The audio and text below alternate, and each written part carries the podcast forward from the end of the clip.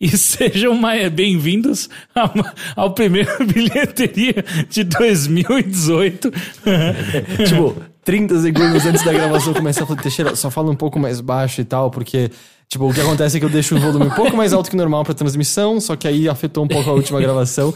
O olá dele já. Eu senti, eu acho que tem sangue escorrendo dentro da minha orelha agora. E pior que nem foi o olá mais alto Não do foi. mundo. Exato, viu? Então, eu tentei me controlar. Estou aqui. Eu estou diminuindo aqui a sua captação. É... é bom, o Teixeira eu posso botar a captação zero, porque o pessoal ouve ele de casa sem microfone. É, como diria. Quem, quem foi? Foi o. Quem foi que falou isso? Foi, foi o Jeff? Que se eu, nas- se eu cresci do lado de uma cachoeira? Por- É, enfim, eu tô aqui com. Henrique Sampaio. Heitor de Paula, você não se apresentou? Você apresentou? Não? Acho Oi, eu sou o Caio Teixeira. É que tá, tu, tá, tá engatando, Tá, porque esse é não, o primeiro bilheteria do ano. Exato. O- Semana passada a gente gravou o primeiro Mothership. Mothership. Então, assim, o Mothership já tá. Já tá aí. Já, tipo, deu. Como é que se diz quando você põe no ponto morto? É Benguela? Benguela, É- isso, é isso? isso, isso, Benguela. Tá errado? Não, não, tá, tá perfeito. É, tá pra você, tá perfeito. Tá errado, Não, né? tá ótimo. Que, que qual é Pra sempre vai ficar Benguela. qual é o termo certo? qual é o termo certo? Banguela. É Banguela mesmo? Sim, ah, sim, eu achei sim, que era diferente de Banguela. não, tal. não, não. Deixar na Banguela. Deixar na É, Banguela. então, aí, tipo, o Mothership tá tão encaminhado que ele tá andando na Banguela, mas o bilheteria tá na Benguela ainda, precisa melhorar ali. E sabe quem tá na Benguela também? Ah, Juliano Ciberbiasotto, e Paulo Ângelo. que? São os nossos apoiadores do apoia.se barra overloader. Muito obrigado. Graças a eles e muitos outros, nós podemos fazer isso daqui, continuar fazendo esses podcasts, E vídeos. só melhorando, claramente. Só melhorando, só melhorando. De- Agora, por exemplo, a gente tem a nova abertura Pois é. transmissão. que bem, bem bolada, não é? Sim. É, na verdade, é uma variação da abertura que já existia. Não, existiu só na nossa transmissão especial de fim de ano, né? Transmissão na verdade. especial e no, e no primeiro Mothership do ano. Mothership. É verdade, o primeiro Mothership do ano tava lá também. É, é. E, e antes da gente começar, começando, começar com tudo, eu queria fazer um aviso Faça. aqui pra todos. Que o Teteu, ah, eu imagino que a maior parte das pessoas nos ouvindo ainda lembra dele, né? É Uhum. de quem editava os podcasts, apareceu em vários dos podcasts também. Neste sábado, este sábado agora, dia... É, 20. Dia 20 é sábado, Sim. né? Ah, vai fazer uma apresentação da Orquestra Vermelha aqui em São Paulo, ah, no hall do Instituto Tomiotaki, que fica em Pinheiros, né? Sim. Fica perto da FINAC Pinheiros. Que metrô que fica perto Olha, não, não tem como errar. Ah, É Faria aquele, Lima. É aquele, Lima. aquele prédio um rosa, Parece uma roxo, carambola, parece uma carambola roxa. embaixo, né? tipo- Mas em cima Não, é um- não. É, a parte de fora dele, a- meio que uma pilastra, parece uma carambola roxa. E é, bom porque daí a gente tá fazendo todos os nossos ouvintes a procurarem uma carambola, uma grande carambola. Gente, é só vocês olharem pra. Se vocês estiverem em Pinheiros, olhem para pro horizonte. E Se tiver procura um, uma carambolona. Até um onde o prédio- sol tocar, isso é nosso. um prédio colorido meio roxo, né? É, é- é bem grande, bem alto. É lá. Ah, e eu não sei, acho que eu não falei isso, é de graça. Então, é, você não precisa Que gastar. horas? Então, começa às 8 Da noite. Mas, é, mas por ser de graça, é bom chegar mais cedo. Porque a, todas as outras vezes que o Matheus fez show da Orquestra Vermelha, Lotou. lotou, muito rápido. Muito, é, muito chegar rápido. pelo menos com uma hora de antecedência, que também é quando provavelmente eles distribuem os ingressos. Mas pelo menos. Então, eu provavelmente vou estar lá já, tipo, umas 5 da tarde. Você consegue eu, guardar uns ingressos pra mim? Eu Dois? acho que não funciona assim, né? É, Isso, ah, eu não sei é se dá pra pegar. Teixeira. Não, é porque eu, vou estar no, no CBLOL, eu queria É, ir mas é que, tipo, aí quem garante que eu... Fala realmente- pra eles que eu vou estar no CBLOL. Eu vou avisar. Por favor. Falar exatamente pro pessoal do Tomiotaki, ele tá no CBLOL. Fala pra Tá, Tomi CBLOL. Otaki, Eu já tô- pessoa. É, Ah, inclusive... ela morreu? Ela- Ah, é? Morreu faz, não faz tanto tempo assim. Ah, então ninguém né? mais liga de verdade, Não sabe? liga, o filho dela que fez o prédio, não foi? Ah, É, e, o, e a É? Tomi Otaki... Ele é- fez pra mãe, É o. Tomiotaki? Não, a Tomi Otaki Ah. tem várias obras espalhadas por São Paulo. Aquele... E sabe onde tem A- também? a- aquela, Em Santos. Aquelas, aquelas, aquela, aquelas figuras geométricas, tipo, tem na, no Ibirapuera, no Parque da Luz, umas coisas vermelhas, tipo uns cubos vermelhos, assim, que são da o Tomi Otaki. Museu do Birapuera não foi feito por ela também? Não, é M- M- Niemeyer. O, É Niemeyer? O, São parecidos, né? o- Como chama lá? Se bobear, Aquela tá- abóbada. A, a, a Oca é do Niemeyer. Oca. A Bienal é do Niemeyer. O au- auditório do Niemeyer. Eu não gosto do Se Niemeyer. bobear, se bobear, há três anos, quando a Tomi Otaki morreu, ela tinha a idade da filha do Niemeyer, né? Sim. Mas é. Então, só lembrando, sábado, agora, 8 da noite, no hall do Tomi Otaki, de graça, Orquestra Vermelha Teteu. Gente, Oi. como vocês estão? Tamo bem. Eu sei, a gente não vai, a gente vai falar do recesso de novo, porque a gente falou do recesso bastante no Mothership, Mothership, né? Mas a gente falou só de videogames. É verdade, é verdade. E eu não, acredito... eu falei que eu fui pra São Luís, não falei? Você falou. Falei você que eu falou. casei. Você falou, mas quem escuta só a bilheteria não sabe. Ah, eu casei. Trouxe até a Tiquira. Trouxe tequila. Trouxe A gente não a vai gente- tomar tequila de novo. A né? gente, mas assim, você pode ir lá no Mothership e ver a gente brindando. ah, Mas só na versão em casamento. vídeo. Só em vídeo. E a versão em vídeo, inclusive, não é Tiquira que a gente bebe, é café, É, café high café high stakes. Só, Café high parece, stakes. só parece que veio numa garrafa de tequila, só parece que tem cor de tequila, mas é café high stakes. Eu gostaria apenas de começar com uma anedota muito rápida. Claro. Que é o seguinte: eu, eu, eu, eu tô querendo embarcar nesse mundo de fazer cafés bons. Hum. Hum, Ah. Lá vem. E aí, eu até brinquei no Twitter, caralho, eu não quero, não quero soar muito pau no cu, saca? Mas, porra, eu moí meu próprio café e é possivelmente o melhor café que eu já tomei na minha Ah, vida. não, é assim, eu não tomo mais café regularmente, mas eu, eu acho que o café não era nada especial. Mesmo minha mãe uma vez comprou grãos, moeu em casa e era claramente mais gostoso É, do que é, o já então. moído. Você moeu no pilão? Não, eu comprei tinha um uma moedor. É, não era máquina, era na mão, mas é um moedor. Hum. Ah, mas dá pra fazer no, no pilão. Tenho descoberto algumas técnicas. Mas, é, bom, a minha mãe era uma maquininha pequenininha mesmo, assim, ela não fazia muito. Era pra meio que você botava uns grãozinhos e fazia umas duas xicrinhas no máximo. É, sabe? é, é. É, o meu moedor de fato também é meio que assim. Ah, mas eu tô falando tudo isso porque daí no meio disso, o nosso amigo Bruno Isidro jogou o link do YouTube do grande Café High Stakes. E eu nunca tinha parado pra, pra, pra, pra assistir de fato. Só, a gente só riu durante a nossa transmissão de final de ano. Ah, a gente riu sobre, mas eu não assisti. Daí eu falei, porra, deixa eu assistir esse É, eu assisti porque acho que no dia da transmissão, depois o Dogão mandou no Twitter. e- Cara, e, assim, tem, tem muitas outras coisas além do Café High Sim, Stakes. sim, né? sim, mas eu fui especificamente porque eu já tinha assistido ah, um vídeo sobre uma palestra que esse maluco dava e já era ridículo. Daí eu fui assistir esse Café High Stakes. Sabe o que, que é, Rick? Deixa eu te explicar. Você- Eu vou te, eu vou te usar como orelha pra quem não sabe do que eu tô falando. Café High Stakes, na verdade, não é aquele maluco que inventou, viu? Ah, não? É, porque é o café Bulletproof, na verdade. É o, é o início. Ah, eu já lembro Ele dessa... fala Café High Stakes Bulletproof. Ele dá os dois nomes, mas na verdade é só Bulletproof. Esse é mais antigo, entre aspas. A ideia é o seguinte: é que você consiga turbinar o seu café para que ele te dê mais saciedade e melhore as suas conexões cognitivas. Como? Como? Ah, o café high é- stakes foi considerado charlatanismo. Espera, Ah, mas... é- vegetariano. Conexões cognitivas? Opa! Opa, ele Como? fala isso inclusive no vídeo. Não, sim, mas meu ponto é mais do tipo... Você vai tomar o Café High Stakes e mais rápido você vai identificar. Isso que é um copo. Sim. É isso? É. Pode Bom, ser qualquer coisa, na verdade. Você pode interpretar como você quiser. E aí é o seguinte: Tipo, ó, o cara pode curar Alzheimer com o eu Café vou High te dar, Stakes. eu vou te dar, eu vou te dar a receita do café high stakes. É café, manteiga ghee Hum, que gui? O que, que é isso? Vou chegar lá. Manteiga ghee e Brain Octane, que é 18 vezes mais forte do que óleo de coco. Então, na verdade, o café não tem nada a ver. É o. Não, é, o- daí tem o café. é essa, essa Não, outra tem café parada. misturado. com café isso também. mais essas duas outras coisas. Sacou? Põe Mas manteiga existe, uma, seu café. ex- existe uma, uma, um estudo científico. Não, por mas aí, Pelo- pelo você tá amor de- que- pelo você amor de tá Deus, sim. pulando as coisas da minha história, porra. Aí eu assisti, né? Então né, o cara bota todas essas merdas tudo lá dentro. Daí entra, começa a entrar as coisas. O que é manteiga ghee? É basicamente manteiga sem lactose. É só isso. Ok. Não tem nada demais. E esse Brain Octane, que na verdade é só babaquice também pra óleo de coco. Então o que você tá fazendo? Basicamente pegando seu café e enfiando um monte de gordura. É, e obviamente É estragando. isso. Deve ser nojento É, aquele é negócio. isso. E- Até o meu café com brócolis eu acho que é melhor do que isso. É possível, é possível. E aí eu assisti aquele vídeo rindo loucamente, porque o, esse moleque que faz esse bagulho, ele é a epítome da babaquice do Vale do Silício, saca? Tudo que ele tem pra fazer, todos os, os ingredientes, são de startups. Startups que ele viu. são, ó, olha, essa aqui, por exemplo, é um decantador de água que deixa a água 100% pura. E é tipo um funil. É, não, e é, tipo, chama-se filtro. Todo filtro É, faz é, isso. é. E aí você fica, pra quê, cara? Não, eu apoiei isso aqui, eu vi da startup, eu apoiei. Tá aqui, ó. E aí entra também a balança, a balança Bluetooth que ele usa, porque ele se autodenomina como um biohacker. Oh. Tipo, num jogo de videogame seria muito da hora. Não é? mas- Ah, e, e, bio, e pra você ser um biohacker, sabe o que você tem que fazer? Você tem que conseguir mensurar corretamente tudo que você consome pra você conseguir hackear a biologia por trás das coisas, você conseguir consumir da melhor maneira. Nossa, é uma sucessão de lorota, né? É. Uhum. Ah, e aí. E parece. É que o lance eu não consigo entender. Você eventualmente começa a falar tanta besteira junta que acho que as pessoas têm que acreditar, porque não é possível que alguém esteja realmente E aí você não vai usar qualquer café, cara. Você vai usar o melhor café do mundo que veio diretamente de Jamaica.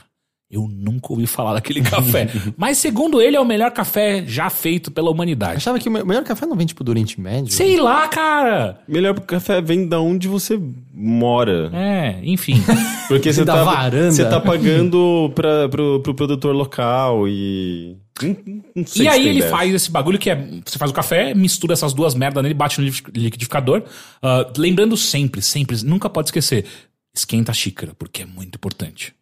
Ah, porque senão a manteiga não derrete? Não, porque você tem que senão as esquentar. moléculas, senão as moléculas não, não se juntam da maneira correta. Não, é pra manter a, a, a temperatura e tal. E o tempo inteiro falando assim: olha, eu não sei vocês, mas eu tô usando a técnica que os melhores baristas do mundo usam. Não que eu seja muito bom no que eu tô fazendo, mas eu apenas estudei. Acho que vocês deveriam estudar também. E aí, depois que você faz toda essa porra toda aí. É muito bom que no vídeo ele nunca dá um gole naquele café, viu? ele faz essa bosta toda, essa nhaca nojenta e nunca dá um gole nessa merda de café. E aí eu achei aquele vídeo todo completamente embasbacado, sabe? Com queixo no peito, tipo, caralho, como que alguém assiste essa merda? Uhum, vou fazer isso aí em A sua casa. irmã passou no fundo e falou que toma. Não, não. Ah, eu achei que a história ia ter um... Aí- Mas tem aí- um público assistindo isso? Pra caralho, esse cara ganha muito dinheiro fazendo essas É merdas desses desses caras que faz essas palestras, ele, É. tipo, só fala umas porcarias motivacionais É. que provavelmente não querem dizer nada e as- um monte de gente paga. É tipo a Bel Passe do café. É isso, Be- Bel Peste. Peste. Bel Peste do café. Ah, inclusive, grandes amigos. Descobri Ah, é? depois. Sim. que surpresa. Ah, e aí o que acontece é que logo em seguida embaixo tinha um. é, ter gato é muito bom, né? Ah, e aí logo abaixo tinha um vídeo de. Vídeos relacionados. Desmentindo o café Bulletproof. E aí eu falei assim: meu irmão, é tanto nutricionista falando a quantidade de merda que é Ah, isso é? daí. É maravilhoso. Não, botou óleo de coco, ó, É, não, você sabe porque que assim, é merda. É, muito do, do vídeo é baseado em, tipo, cara, você vai ficar mais saciado e você vai emagrecer tomando esse café. Pessoas já emagreceram, daí é um outro vídeo do cara que fez Bulletproof aí falando, pessoas emagreceram 70 quilos. 70? 70 tipo, quilos. eu desapareço, é isso? Exato, exato. Não, é, é tão, é tão lorota quanto a mulher que, que falou que emagrecia é, é, com a dieta do não sei o que. E é basicamente ela com uma foto com uma garrafa de água congelada. Não faço ideia. O que, que ela faz com essa É, garrafa eu de água lembro congelada? quando era criança no, no Jô Soares, eu lembro que foi uma mulher que dizia que se alimentava de sol. E aí ela falava assim: "Eu nunca, nunca comi nada, só me alimento do sol. E meu marido começou a fazer a mesma dieta. E aí ela tava ótima, bochechas coradas, fortes. E o marido mal andava, tá ligado? Tava esqueleto e se tocava. Tipo, o trouxa acreditou e tá tentando viver de sol e tá morrendo. Ela com umas barrinhas de cereal ela no claramente bolso. tá comendo escondido à noite e ele tá lá só o pó, comendo sol pra viver. Enfim, tudo isso dá pra falar que, puta que pariu, que coisa estúpida. E no meio desse vídeo desmentindo, tinha toda uma matéria da, da Globo, daquele, daqueles programas da, da manhã, falando sobre, tipo, ah, vamos mostrar aqui a rotina de Maria Isabel, sei lá o quê, uma socialite brasileira, ah, paulistana, que, que toma o café high stakes e cuida muito bem da saúde. E é ela fazendo o café high stakes dela, o café bulletproof dela. e aí a matéria acontece com isso intercalando com um nutricionista falando: essa porra não funciona. Inclusive, muito provavelmente você tá fazendo mal pra sua saúde, porque ah, ah, estudos mostram que, tipo, ah, até 20 gramas de gordura saturada por dia tá de boa. Aí, s- 20 ou 10, agora eu não lembro o número, mas só a colherada de manteiga geek que você enfia ali já bateu, já. já Eu não tinha- Mas não deixa, deixa, não- deixa esse povo. e aí é muito bom que a matéria. daí- Mas peraí, a matéria volta pra ela falando assim: então, a gente tem alguns nutricionistas falando, falando que não é tão bom, não. E a, a, a Socialite, que tem aquela belíssima. é, é, como é que chama? É, cirurgia plástica que deu errado, saca? Então Ah, tem um olho é, meio. Donatella Ver- Versace. É, é. Ela tem um olho meio. ela sorri, o Ah, outro é, olho mas baixa. é meio sacanagem. E aí. Hã? É meio sacanagem ficar citando isso. Não, mas é que tá lá na. Ah, não, matéria. tá, mas não precisa ficar chamando atenção. Enfim, e aí o que acontece é que daí ela dá um sorriso e fala assim: Ah, mas se for ruim pra saúde, eu paro, né? é só tipo, caralho, mano! Você nunca prestou atenção que você tava tomando, velho. Eu, eu acho que isso chama seleção natural. Deixa esse povo consumir gordura. Eles vão morrer. É gordura mais pura. rápido. É até literalmente bom. gordura pura, velho. Mas ninguém Deixa. morre antes de reproduzir, esse é o lance. A seleção não funciona. É, é verdade. Como mas ninguém morre antes de reproduzir? É, Tipo, Tem que ser isso burro aí e demora, reproduzir mu- demora depois. muito, é, demora muito para você morrer com isso. Ah, sim. e aí sim. não adianta, já passou seus genes adiante. É, é- é provável, é A provável. seleção funciona se você morrer sem, sem passar. Mas enfim, tudo isso porque foi possivelmente a coisa mais legal que eu assisti ah, no final de semana. Ok. Esse foi o recesso do Teixeira. Ah, na verdade, não. Primeiro, então vamos começar de fato Hum. com esse aqui. Eu quero o Henrique. Eu fui escolhido hoje. É, sempre, já se tocou? Sempre. Henrique Sempre. Sampaio. É porque eu sempre acho que você tá esperando que eu te escolha, Heitor. E eu tento acabar com a sua. Eu escolhi duas coisas que eu gostei muito nas minhas Manda. férias. Hum, faz minha a redação, é a redação. De volta às aulas. Como é a casa do seu melhor amigo? Não, eu, sei, eu vou te falar outra coisa do meu melhor amigo. Caralho! Ah, o sítio dele. Caralho! Porra, calma lá, Henrique.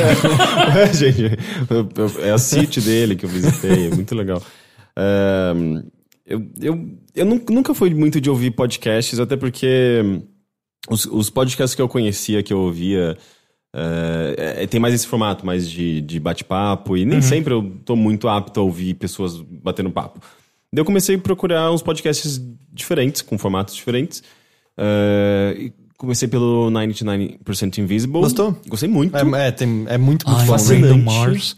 And this is 99%. Aquela Roman. voz dele, né? Roman É, Mars, né? Roman, Roman Mars. Roman Mars. A voz dele é incrível, A né? voz dele é maravilhosa. Mas eu imaginava ele muito diferente. Você viu a foto dele Não, já? não. Ele é um cara de meia idade careca, assim. Eu imaginava um cara magrelo, esguio, de cabelo comprido preto, meio Neil Gaiman, sabe? Até o ombro, assim. É, faz sentido. É, essa relação de, de como as pessoas imaginam o locutor é curioso, né? As pessoas, o público li- lida muito isso com, com a gente, né? Quem só acompanha o podcast, por exemplo, no, no áudio. Ahn, mas enfim, ah, eu descobri esse podcast, gostei bastante. Daí, a partir dele, eh, te- teve um episódio que eles estavam falando sobre essa nova série da hum, Radiotopia chamada Showcase, que é sobre.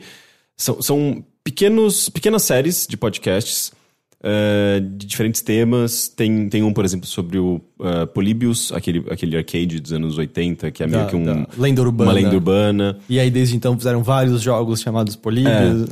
Tem um outro eh, mais recente chamado Secrets, se eu não me engano, não sei exatamente do que se trata. E tem esse eh, Ways of Hearing, um, de um compositor chamado Damon Krukowski. Ele tinha uma banda chamada Galaxy, Galaxy eh, 500, ou Gal- Galaxy 500. 500, sim. E, e é um podcast muito fascinante sobre ahn, o áudio, a qualidade do áudio e como a, a gente percebe áudio de uma maneira diferente desde que a gente passou por essa transição do analógico para o digital. E, e foi certamente o melhor, a melhor série de podcast que eu ouvi nesse, nesse recesso. Ele é curtinho, tem seis episódios, ah, mais uns, um, um extra. Uh, e, e- e- e é muito legal que cada episódio é sobre um tema diferente dentro desse, desse tema maior, né? Que Mas- é a som, uh, uh, a, mu- a transformação do som do analógico pro digital. Então, mas é, eu não sei se eu entendi totalmente. É meio a maneira como mudou o nosso consumo de som ou a qualidade em si dele Um ter pouco mudado? de tudo, na verdade. É como a, a, a gente percebe som, na verdade. É muito mais sobre a percepção humana do som e o, o, o que essa, essa mudança pro digital implicou na maneira como a gente consome música, voz, áudio, podcasts. Um, é muito interessante. Uh, então, os primeiros episódios, por exemplo, ele fala sobre. O primeiro episódio é sobre tempo. A noção de tempo de músico é diferente da noção de tempo da, da máquina, que é diferente da noção de tempo, ah, sei lá, de uma pessoa comum. Não sei se é, se é isso que ele. Se ele, se, se- se- ele colocava isso. Ah, e, e- e como. ah, quando você estava gravando num estúdio nos anos 80, antes, né? Tipo, 90 pra, pra trás, como era, era diferente a, a relação dos músicos com o tempo, com ah, a própria gravação em si, porque todo mundo estava ligado naqui, num, o áudio estava sendo capturado e não existia uma coisa de você capturar os áudios em diferentes camadas para depois você juntar tudo no computador. Era uma coisa só, era um- uma parede de som, ele fala, né? Enquanto que hoje a gente tem uma outra relação, né? As pessoas têm mais tempo para poder eh, trabalhar em cada faixa, elas às vezes elas não têm uma. Ele fala que, tipo, na época ele tinha que entrar na- no, no estúdio, tinha aquele período, eles tinham que gravar tudo de uma vez, então tinha uma coisa de, de tensão, de errar na hora e tal. E hoje você tem muitas facilidades, às vezes você pode capturar ah, essa faixa separada num, eh, num estúdio, até porque é mais, eu acho que é mais acessível pelo que ele me fala. Você tem diferentes maneiras de captura desse áudio, ou você pode fazer um, um instrumento virtual. Ah, então você, você tem diferentes maneiras. Os músico- músicos lidam de diferentes maneiras com esse- essa questão do tempo atualmente. E daí ele vai indo, ele fala sobre espaço. ah, como o som no espaço e nessa, nessa coisa da, da, da, da, da passagem pro digital também mudou. Porque, tipo, a gente tem, ah, em cidades especialmente, né? Você tem o barulho do fundo, você tem barulho do carro, você tem barulho da rua, você tem barulho do vizinho, você tem, você tem o barulho do contexto, Sim, é, né? se Tipo, quando do- você do- para pra prestar atenção, você raramente tá em silêncio total. Exato. E, e ele fala muito como ah, no passado a gente meio que ah, os, os equipamentos capturavam ah, esse- esses, esses sons. Ah, um telefone, por exemplo, né? Telefone ah, analógico. Eh, ele não filtrava ah, só o que a gente estava falando, ele pegava tudo, né? Enquanto que quando você passa para o telefone celular, né? Para o áudio digital, ele começa a fazer. Primeiro que ele faz uma compressão da sua voz, então você vai ouvir uma qualidade de áudio muito inferior àquela qualidade Ah, é? analógica. Sim, nossa, pega um telefone, tipo, de mesa com fio mesmo hoje em dia e pega, é, é meio surpreendente. Você, Uau, a, a voz é clara, é gostosa. Sim, é, ele, é porque que a ele gente te- acostumou, sabe? Porque ele precisa transformar isso em dado, e dado tem lag. E ele fala que lag é, é uma das. é, talvez seja a pior característica do digital. Tem muitas vantagens, mas tem é, o lag, que é a principal desvantagem, porque é dado, e dado, se é muito pesado, ele vai, vai de- demorar mais tempo para ser transmitido. E a. teoricamente, o celular é para ser uma conversa instantânea, né? Então ele, ele elimina todo tipo de ruído possível e pega só a, o seu, a sua voz e comprime isso. Então a qualidade é muito ruim e ao mesmo tempo você não tem ah, muito do contexto, por exemplo, né? Se você estiver no metrô, às vezes você pode falar para mentir pra pessoa, ah, eu tô num t- tal lugar, que a pessoa não vai saber, porque ela não vai ouvir o barulho do metrô, sabe? E isso é bom. É uma das mais boas, né? É.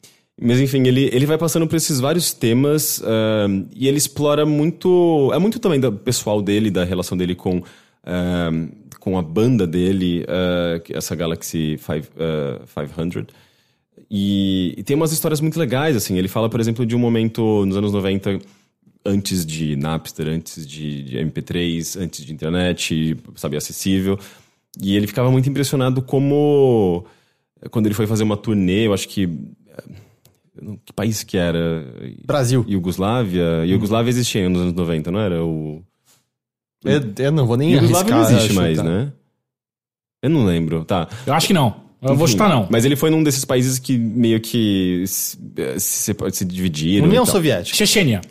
Talvez. E, e ele falou, tipo, cara, era um lugar, é, uma vila muito remota, assim. Eu não, é, eu não via uma loja de, de discos, assim. Eu não sabia como as pessoas consumiam música naquele lugar. E ele chegou num, num, num bar e, e ele via que as. Começou a tocar e ele via que as pessoas sabiam cantar a música dele. E ele ficava muito impressionado, tipo, com o poder da música de quebrar barreiras, assim, tipo, de. eh, E numa época que você não tinha acesso fácil a, a, a, a música mesmo, né? Você tinha que comprar o vinil, o CD, a fita cassete. Ou esperar no rádio.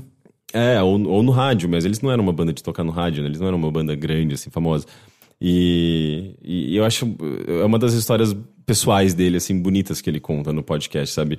E, e ele tem. Fica muito claro que ele tem um apreço pelo analógico, ele, ele tem um apreço pelo.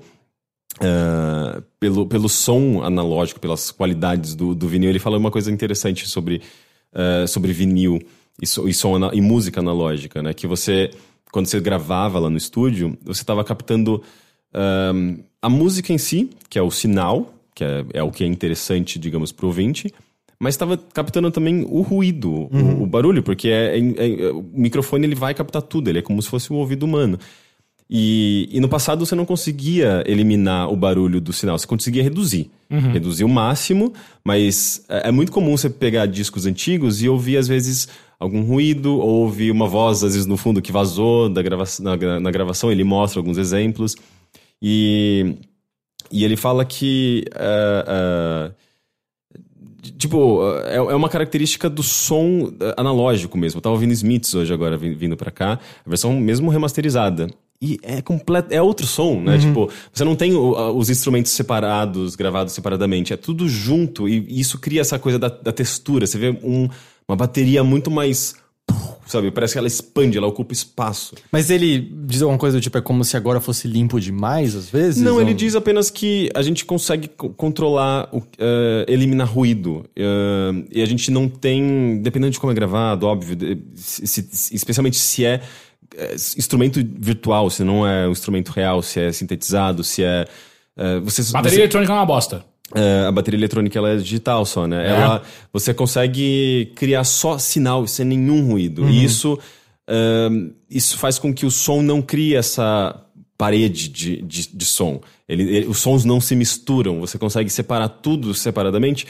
E é simplesmente outra coisa. É completamente diferente, assim. É, é- e ele faz uns exemplos muito legais. O design de som desse podcast é maravilhoso. Ele vai mostrando em tempo real tudo aquilo que ele tá falando, né? Então, quando ele fala dessa, dessas qualidades do, do analógico digital na música, ele meio que mostra isso, sabe? Tipo, com música. E ele, ele meio que pega a mesma música e faz uma versão, digamos, com instrumentos virtuais e mostra todas essas camadas juntas. E você percebe claramente, assim, o quão meio cristalino é esse som, mas ao mesmo tempo não tem nada a ver com aquilo que é, que é bem mais orgânico, né, desse som analógico. E você sabe se existe, não sei se eu posso chamar de um movimento, ou, ou pessoas interessadas em justamente tentar, às vezes, gravar da maneira antiga, gravar tentando recriar essa parede, por questão estética puramente, ou ele não chega a abordar isso? Eu, eu não sei se ele. Eu acho que no podcast ele não aborda. Até porque os episódios, episódios são curtos, assim. Eles têm em torno de entre 20 e 30 minutos. É, ele não aborda muito disso, mas é curioso que a sonoridade dos anos 80 ela é muito presente, assim, na, na música pop, especialmente, né? Tipo. É é quase como se fosse a- é, comum, assim, não é, não é mais um estilo diferente, né? Tipo, você fala, nossa, eles têm uma sonoridade, sonoridade meio, meio 80s. Não, se você ouve um negócio que tem uma sonoridade de anos 80, você nem percebe mais, porque tá todo mundo fazendo a, a mesma coisa. É, um Só que é vídeo- diferente, né? Porque o que eles fazem agora é justamente a sonoridade, anos 80, mas não a maneira de gravar dos anos 80. Então eles acabam fazendo um áudio totalmente digital, né? Até porque você tá ouvindo num MP3 direto, né? Você não tá ouvindo no, no vinil que tinha a textura da, do, da, da agulha passando no material, né? Aquele chiadinho gostoso. um chiadinho. É, uma coisa que uma, uma curiosidade também que ele fala que quando você tem sinal e ruído você não consegue é, aumentar muito o volume porque se você aumenta o volume da de um LP por exemplo você também está aumentando o ruído então vai ficar claro o ruído da música né enquanto que na- no som digital você como você só você consegue filtrar deixar só o sinal e eliminar o ruído você consegue e por isso a gente tem áudios, uh, o volume das, das músicas atuais, uh, atual, é muito maior do que o volume no- das músicas antigas de L- LP. Isso causa uma outra consequência, que as pessoas estão tendo problemas de ouvidos, né? Ah. Tipo, de. uh, os problemas de. de é, Audição. de dano, né, aos ao ouvido, tímpano, não sei se eu acho Porque eu a gente que tá é ouvindo tudo mais alto no geral. Por conta de fones, né? As pessoas usam muito mais fone. Elas, ele fala muito sobre isso, né? Essa coisa da. do, de- do fato das pessoas usarem celular, ouvir música em- no, no- no smartphone e, geralmente se, se fechar ao próprio, ao próprio mundo, né? Com a sua música, esquecer o som ao redor e tudo mais. Tem também suas consequências, né? O lance da- do isolamento das pessoas, de- dessa possível ah, possível. Você po- pode danificar o seu ouvido por conta do- dos volumes altos e as pessoas simplesmente não percebem quando você, não, você já- tá num, num, num ambiente de muito barulho. Você vai lá e aumenta a música porque você quer ouvir a música e fazer com que o som ao redor não, não seja ouvido. Você tá, tipo, colocando uns, um, um som muito alto, né? Tipo, que obviamente não é, não é bom pro seu, pro, pros seus, pra sua audição. Ahn, mas ele aborda um pouco de tudo. Ele, ele tem um episódio chamado Amor, por exemplo, eh, que é sobre voz. E, e ele fala como a, a- nossa voz é percebida, era percebida na- no rádio, como, é, como a, a gente passou a ouvir vozes de maneiras diferentes, hoje com podcast, por exemplo, né? Ahn, e depois ele amarra tudo isso, sabe? Tipo, essa questão do, tempo, do espaço, da voz, do sinal, do poder, que E ele fala é, sobre é fechado nesses episódios, é, esse, esse podcast. Tipo, São ele- seis episódios, cada episódio com um tema e, e, e sempre sobre ahm, qualidades de áudio, percepção humana eh, e, e formas de consumo de música, sabe? Eh, é bem focado em tudo isso, sabe? É, é, é um podcast muito bonito, muito bem produzido, assim, com design de som brilhante ah, e super didático, sabe? Eu, eu sinto que ele Não tem muitas entrevistas. Tem, tem algumas entrevistas. Ele entrevista até a mãe dele, que é uma cantora de jazz. É, só repete, é Ways of Hearing. Ways of Hearing. Uh, eu super recomendo. E ali eu também conheci, do, conheci o Sound, Song Exploder, que é um, um, outro podcast que ele. Tem um podcast bônus dentro desse podcast, que também faz parte do Radiotopia. Eu tô super interessado que eles basicamente convidam artistas para falar sobre seus processos de criação e tal. Quero, quero pesquisar. Mas por enquanto minha indicação é esse Ways of Hearing, que é maravilhoso. Parece bem legal mesmo.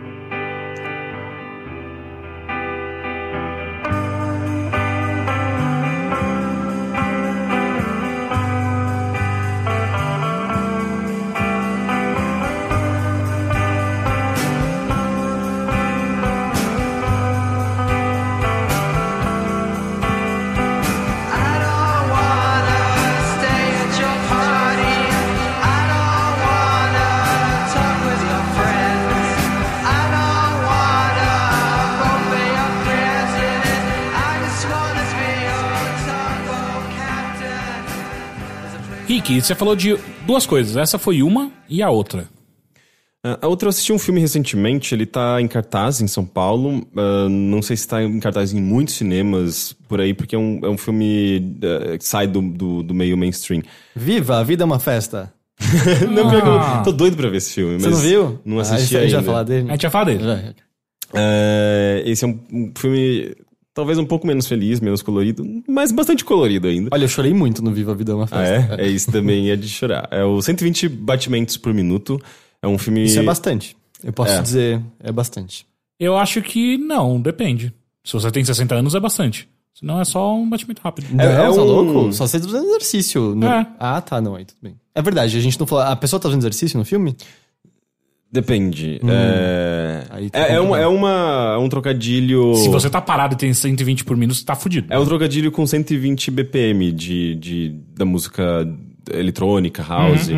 É um filme que se passa nos anos 90, em 93, 94. Quando tinha a Iugoslávia. Na Ou França. Na França, não, não sei da Iugoslávia. É, em Paris especific- especificamente. Ele é baseado... Ainda tinha Paris, em 1990. Sim, tá lá até hoje inteira. É, baseado em fatos reais, é, do Act Up, Act Up, que é um. É um. um- Uma, uma, uma ONG, uma ONG não, mas é uma, um grupo ativista é, dos anos 90, especialmente. Não sei se eles existem até, até hoje, mas foi bem marcante nos, nos anos 90, mas focado na cena de Paris. E eles basicamente cobram do governo e de laboratórios e de instituições médicas. Avanços no, no, no estudo eh, da, da, da AIDS, sabe? Tipo, do conhecimento da, da AIDS, do HIV. A gente falou sobre durante o sexta show, não foi? Sim, eu falei rapidamente sobre ele, fiz essa indicação. Ahn, porque a gente vivia um período naquele momento ah, em que ah, a A AIDS gente estava... é, a gente não tinha a informação que a gente tem hoje, a gente não tinha o conhecimento, eh, existia muito preconceito. E, e eles, eh, como soropositivos, ahn, não todos, né? Algumas pessoas que estavam lá às vezes eram parentes, eh, eh, mãe de um, um garoto so- soropositivo, mas enfim, pessoas que estavam ativamente tentando ter esse diálogo com o governo. E percebendo que era basicamente impossível. O governo meio que não dava a mínima para essa minoria. Ahn, as pessoas, eh, em geral, eram bastante preconceituosas, bastante ignorantes quanto ao assunto. E os laboratórios meio que. ahn, tinham mais interesses próprios, né? Tipo, em, eles estavam mais preocupados em explorar seus interesses capitalistas do que eh, liberar gratuitamente eh, uma droga, um possível, sabe, tipo, um possível retroantiviral para esse público. Então, eh, eles meio que tomavam atitude, atitudes bem drásticas, né? Tipo, é um grupo eh, bastante radical, né? Tipo, eles, eles faziam protestos no qual eles invadiam alguns laboratórios com bexigas de tinta vermelha e jogavam ess- essas bexigas. E as pessoas, obviamente, sabendo que é um grupo de soropositivos, aquilo é sangue, a gente tá contaminado. E gerava, tipo, um puta alvoroço. E eles sabiam que eles iam causar esse, esse, esse alvoroço porque eles queriam ser ouvidos, basicamente. Porque se eles não fizessem algum tipo de. De ato, eles não seriam. não receberiam Atenção. manchete. A não impressão que dava é que atenção. justamente eles estavam querendo varrer eles pra baixo do tapete da Exato. sociedade, por assim dizer, e, Sim. e esquecer, E- né? Ah, Exato. Então é um filme muito político, assim. E é um filme, eu acho que especialmente interessante por essa, por essa ah, por, por essa ânsia política dele, sabe? Tipo, é- é- as melhores cenas do filme são debates intelectuais, eles se reunindo, ah, pensando o que, que eles podem fazer, qual que é o melhor argumento, ah, o que, que eles devem escrever no cartaz. E, tipo, é muito legal porque eles têm regras próprias nesse, nessas salas, nesses eventos. Em que, por exemplo, se alguém fala uma coisa e, e eu concordo com aquela coisa, eu vou fazer, tipo, uns. Sabe? Um, Ah, isso é muito dos anos 90, ficar estalando os dedos. Nos anos 90, isso pra mim é tipo declamação de poema beat nos anos 40, 50. Às, Também. às vezes é inspiração, até porque eu acho que o Act, Act Up é de Nova York. Ahn, eh, a cena Beat é de Nova York também? Ah, é, ela começa em Nova York, É, não né? é quando o, o, o galera, aqueles Sim. quatro se encontram, né? O, Eu acho, eu acho que na verdade é, é- é- é algo bem. Talvez seja bem, bem eh, cena Beat, sim. E. Aliás, Neil Cassidy, não Jim Moriarty. né? E, e se eles, e se alguém, e se alguém não concorda com, com o que está sendo declamado, o que está sendo eh, sugerido, dialogado, você faz um sss, sabe? Tipo, é engraçado porque gera, é meio que uma maneira deles poderem se manifestar enquanto alguém tá falando, mas sem, sem atrapa- a- a- caralho, atrapalhar porra! e fazer barulho. Tipo, meu, imagina palmas. Palmas é muito pior, faz muito barulho palmas. Não, mas o quão irritante é. Vai falando aí, eu vou fazendo. Não, por favor, não. Por favor, não. E, mas enfim, eles têm meio que es- essas próprias regras pra para discutir e, e é bem é, é- é um filme ele, ele é bastante engraçado nesses momentos, né? Porque, tipo, tem uma cena, por exemplo, que eles estão pensando o que, que eles devem escrever no cartaz que eles vão levar pra parada gay, sabe? E isso saem umas coisas, tipo, meio engraçadas e, tipo, eles reagem de maneiras engraçadas. Eles meio que riem de si próprios, sabe? E é um filme bem... É um filme positivo no geral. Ele é muito positivo, sabe? E apesar de lidar com um negócio, um tema muito complicado e numa época em que não existia solução, as pessoas morriam. E por isso mesmo você sabe que esse filme não vai terminar bem, assim, porque eh, você vê esses personagens meio que morrendo, sabe? Você tá acompanhando um, um processo degenerativo deles. E ele se foca em um único personagem que é um dos mais ativos e tal. Ele basicamente não trabalha, ele vive pra esse grupo. Ah, e, e você vai vendo que ele não tá legal, sabe? E ele vai basicamente morrendo, assim, ao longo do filme. É, é muito triste, assim. O final dele é pesadíssimo, todo mundo sai quebrado, mas ah, o, o processo até você chegar lá é, é- é- é muito ah, é muito variado, sabe? Não é só tristeza, não é só uma coisa sombria. Tanto é que é um filme que, na verdade, ele vai... Parece que ele... O filme em si vai, vai, vai ficando mais lento, vai ficando mais triste, sabe? Porque é, é quase como se fosse o processo desse próprio garoto, assim. Ele tá num, num, num frenesi, assim, de ideias, de, eh, de inspirações, e ele mesmo, sabe, ele vai morrendo. Então o filme re- reflete muito isso. E tem, obviamente, cenas deles na, na, na, em balada, sabe? Tipo, que é um... Sempre foi uma coisa muito de refúgio, né, pra, pra LGBT. Eh, e é um filme, eu acho que importante, assim, tipo pra gente lembrar como já foi isso, sabe? As pessoas que passaram por, por, por isso pra gente chegar até hoje num, num, num período no qual a gente tem preconceito, a gente tem ainda complicações, mas é, é uma situação mil vezes melhor do que já foi lá atrás, né? Ahn, então, é um filme bonito. Eu, eu indi- indico bastante. Repete o nome? 120 batimentos por minuto. Ahn, aqui em São Paulo eu sei que ele tá em cartaz em ah, cinemas como, sei lá, ah, o Belas Artes, ah, Reserva Cultural. Eu assisti no Cine Sesc, mas ele tá nessa. Ah, Nesse circuito. Nesse circuito mais alternativo. É, mas provavelmente cidades menores, É, sim, talvez isso não. talvez seja mais difícil, né? Sim. Entendi.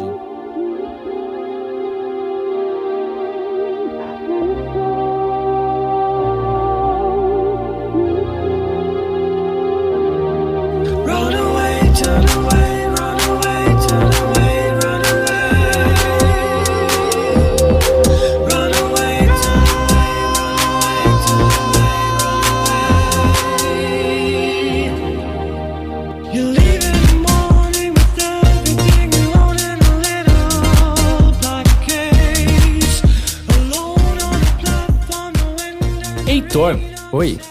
E o seu consumo É, de cultura? muitas, muitas coisas, né? Muito, muito tempo. Ahn, tava pensando sobre o que eu gostaria de falar sobre.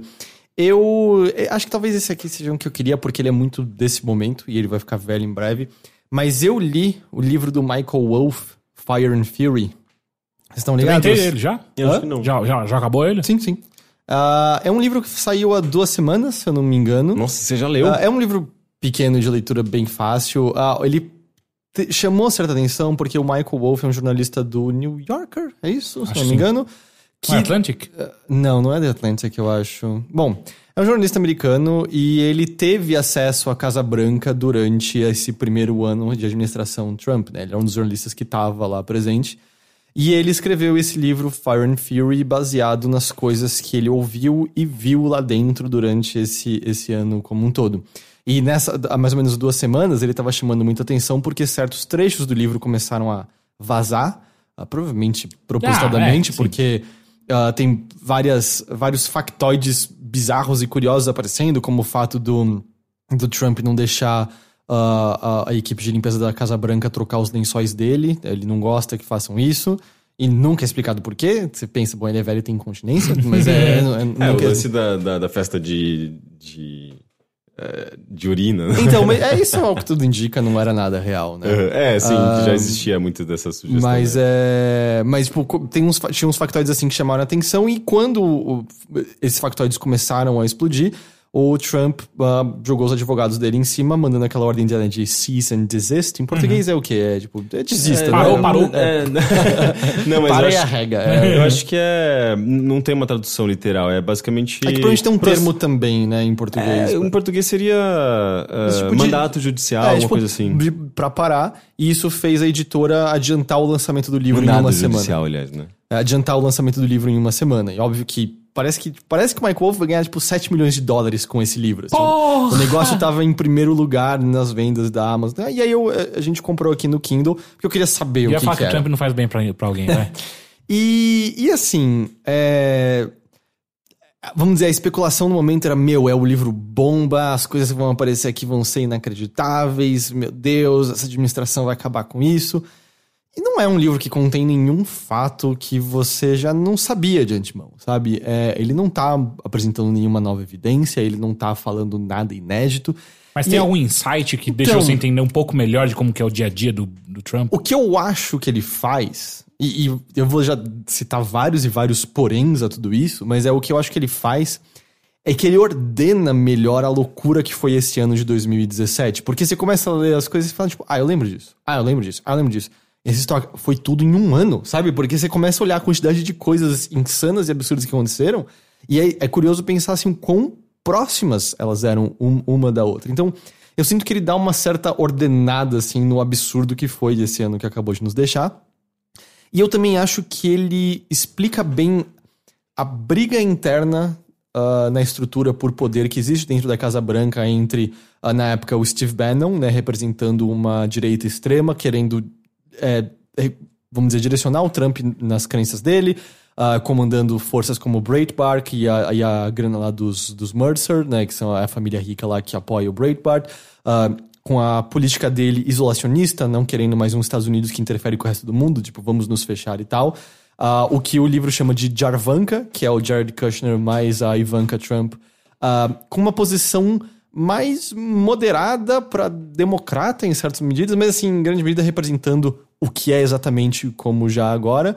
E a posição do Reince Priebus, que eu agora não lembro exatamente o que era politicamente que ele defende, mas a maneira como esses três grupos pareciam meio que estar tentando Dominar sedimentar partes da Casa Branca para eles, tentar fazer o Trump seguir na direção deles e percebendo progressivamente que é impossível qualquer um segurar as rédeas do Trump. É, o lance assim, você escreve o discurso, ele vai fazer o discurso na hora e ele começa a falar o que raios ele quiser. Ele age de maneira ah, impulsiva porque ele acredita que é isso que fez ele se tornar quem ele era. Acha porque ele, Ele tem... é megalomaníaco. É, porque ele acha que ele tem um insight fudido e a gente sabe isso, não, tem, não é segredo pra ninguém qual viu já qualquer comentário ou entrevista dele que Foi um, recentemente que ele falou que ele era um gênio. o gênio, é, stable, stable genius e tal. É, eu, eu acho que o que melhor resume é uma é uma entrevista, eu não vou lembrar agora o canal, mas a jornalista fala tipo, ah, presidente Trump, você não é conhecido por ser um homem humilde. Ele, não, eu sou muito humilde. Eu acho que você ficaria impressionada com quão humilde eu sou. É, eu sou tão humilde que você nem percebe o quão humilde eu sou. Então, é, eu acho que o livro, nesse sentido, é interessante. Porém, e aí entram os, os vários, vários porém. Como um trabalho jornalístico, ele não é, eu quase diria. Assim. Porque na introdução ele vira e fala assim: olha, tem fatos que estão se contradizendo aqui, porque eles estão aqui da maneira que eu os ouvi. Mas aí, em certo momento, você Pô, fica. você não pera, checou é, fonte, E aí, em certo, não- em certo momento, você fica, pô, peraí. Então, exatamente. Tipo, não há uma Porra, checagem é. exata. Assim, tipo, você só ouviu e aceitou como fact-checking. fato. É, Esse não é porque o. também, às vezes, tem coisas que ficam nas entrelinhas, né? E não, além- mas não é só isso. É tipo, você escuta um cara falando que o Trump vai decidir soltar uma bomba lá no bagulho. Você não checa se isso é real, é só bizarro. É E- que às vezes é só um. um- uma mentira mesmo. Exato. É, então, e aí você você não não publica. Mas como que. Então é que tá, ele não vira e fala os fatos, ele só fala, tipo, tem Escutei fatos isso assim, aqui. exato. É. Ah, e aí sim. o lance é que, ah, junto disso, ele descreve como se ele fosse um narrador literário. Até eu vi a, a a crítica do The Guardian, se eu não me engano. Que eu li que aparentemente ele, ele narra reuniões que ele nem tava presente. Exato, assim, a- eu agora não sei se é a crítica do The Guardian ou do The Atlantic mesmo, que descreve o livro quase como uma obra pós-moderna nesse sentido, de um do que ele chama de um jornalismo literário, mas é assim, ele descreve as reuniões que ele não estava presente, que ele ouviu o que foi dito por outras pessoas e a partir disso reconstrói a cena. E eu não sei, é- eu acho muito perigoso você aceitar Porra, como é, pode virar um fato, telefone é, sem fio, Exato, né? diante disso, sabe? especialmente porque, óbvio, quem vai, quem vai ler esse livro? Obviamente, pessoas cujo alinhamento político é diametralmente oposto ao da atu- É a esquerda atual, delirante. É, vamos dizer, do atual governo americano. E é, é muito fácil você querer acreditar que é tudo real, porque aquilo confirma o que você já quer acreditar. Assim como o oposto também funciona, sabe? Tipo, se alguém. é, se- enfim, não preciso entrar em detalhes sobre isso.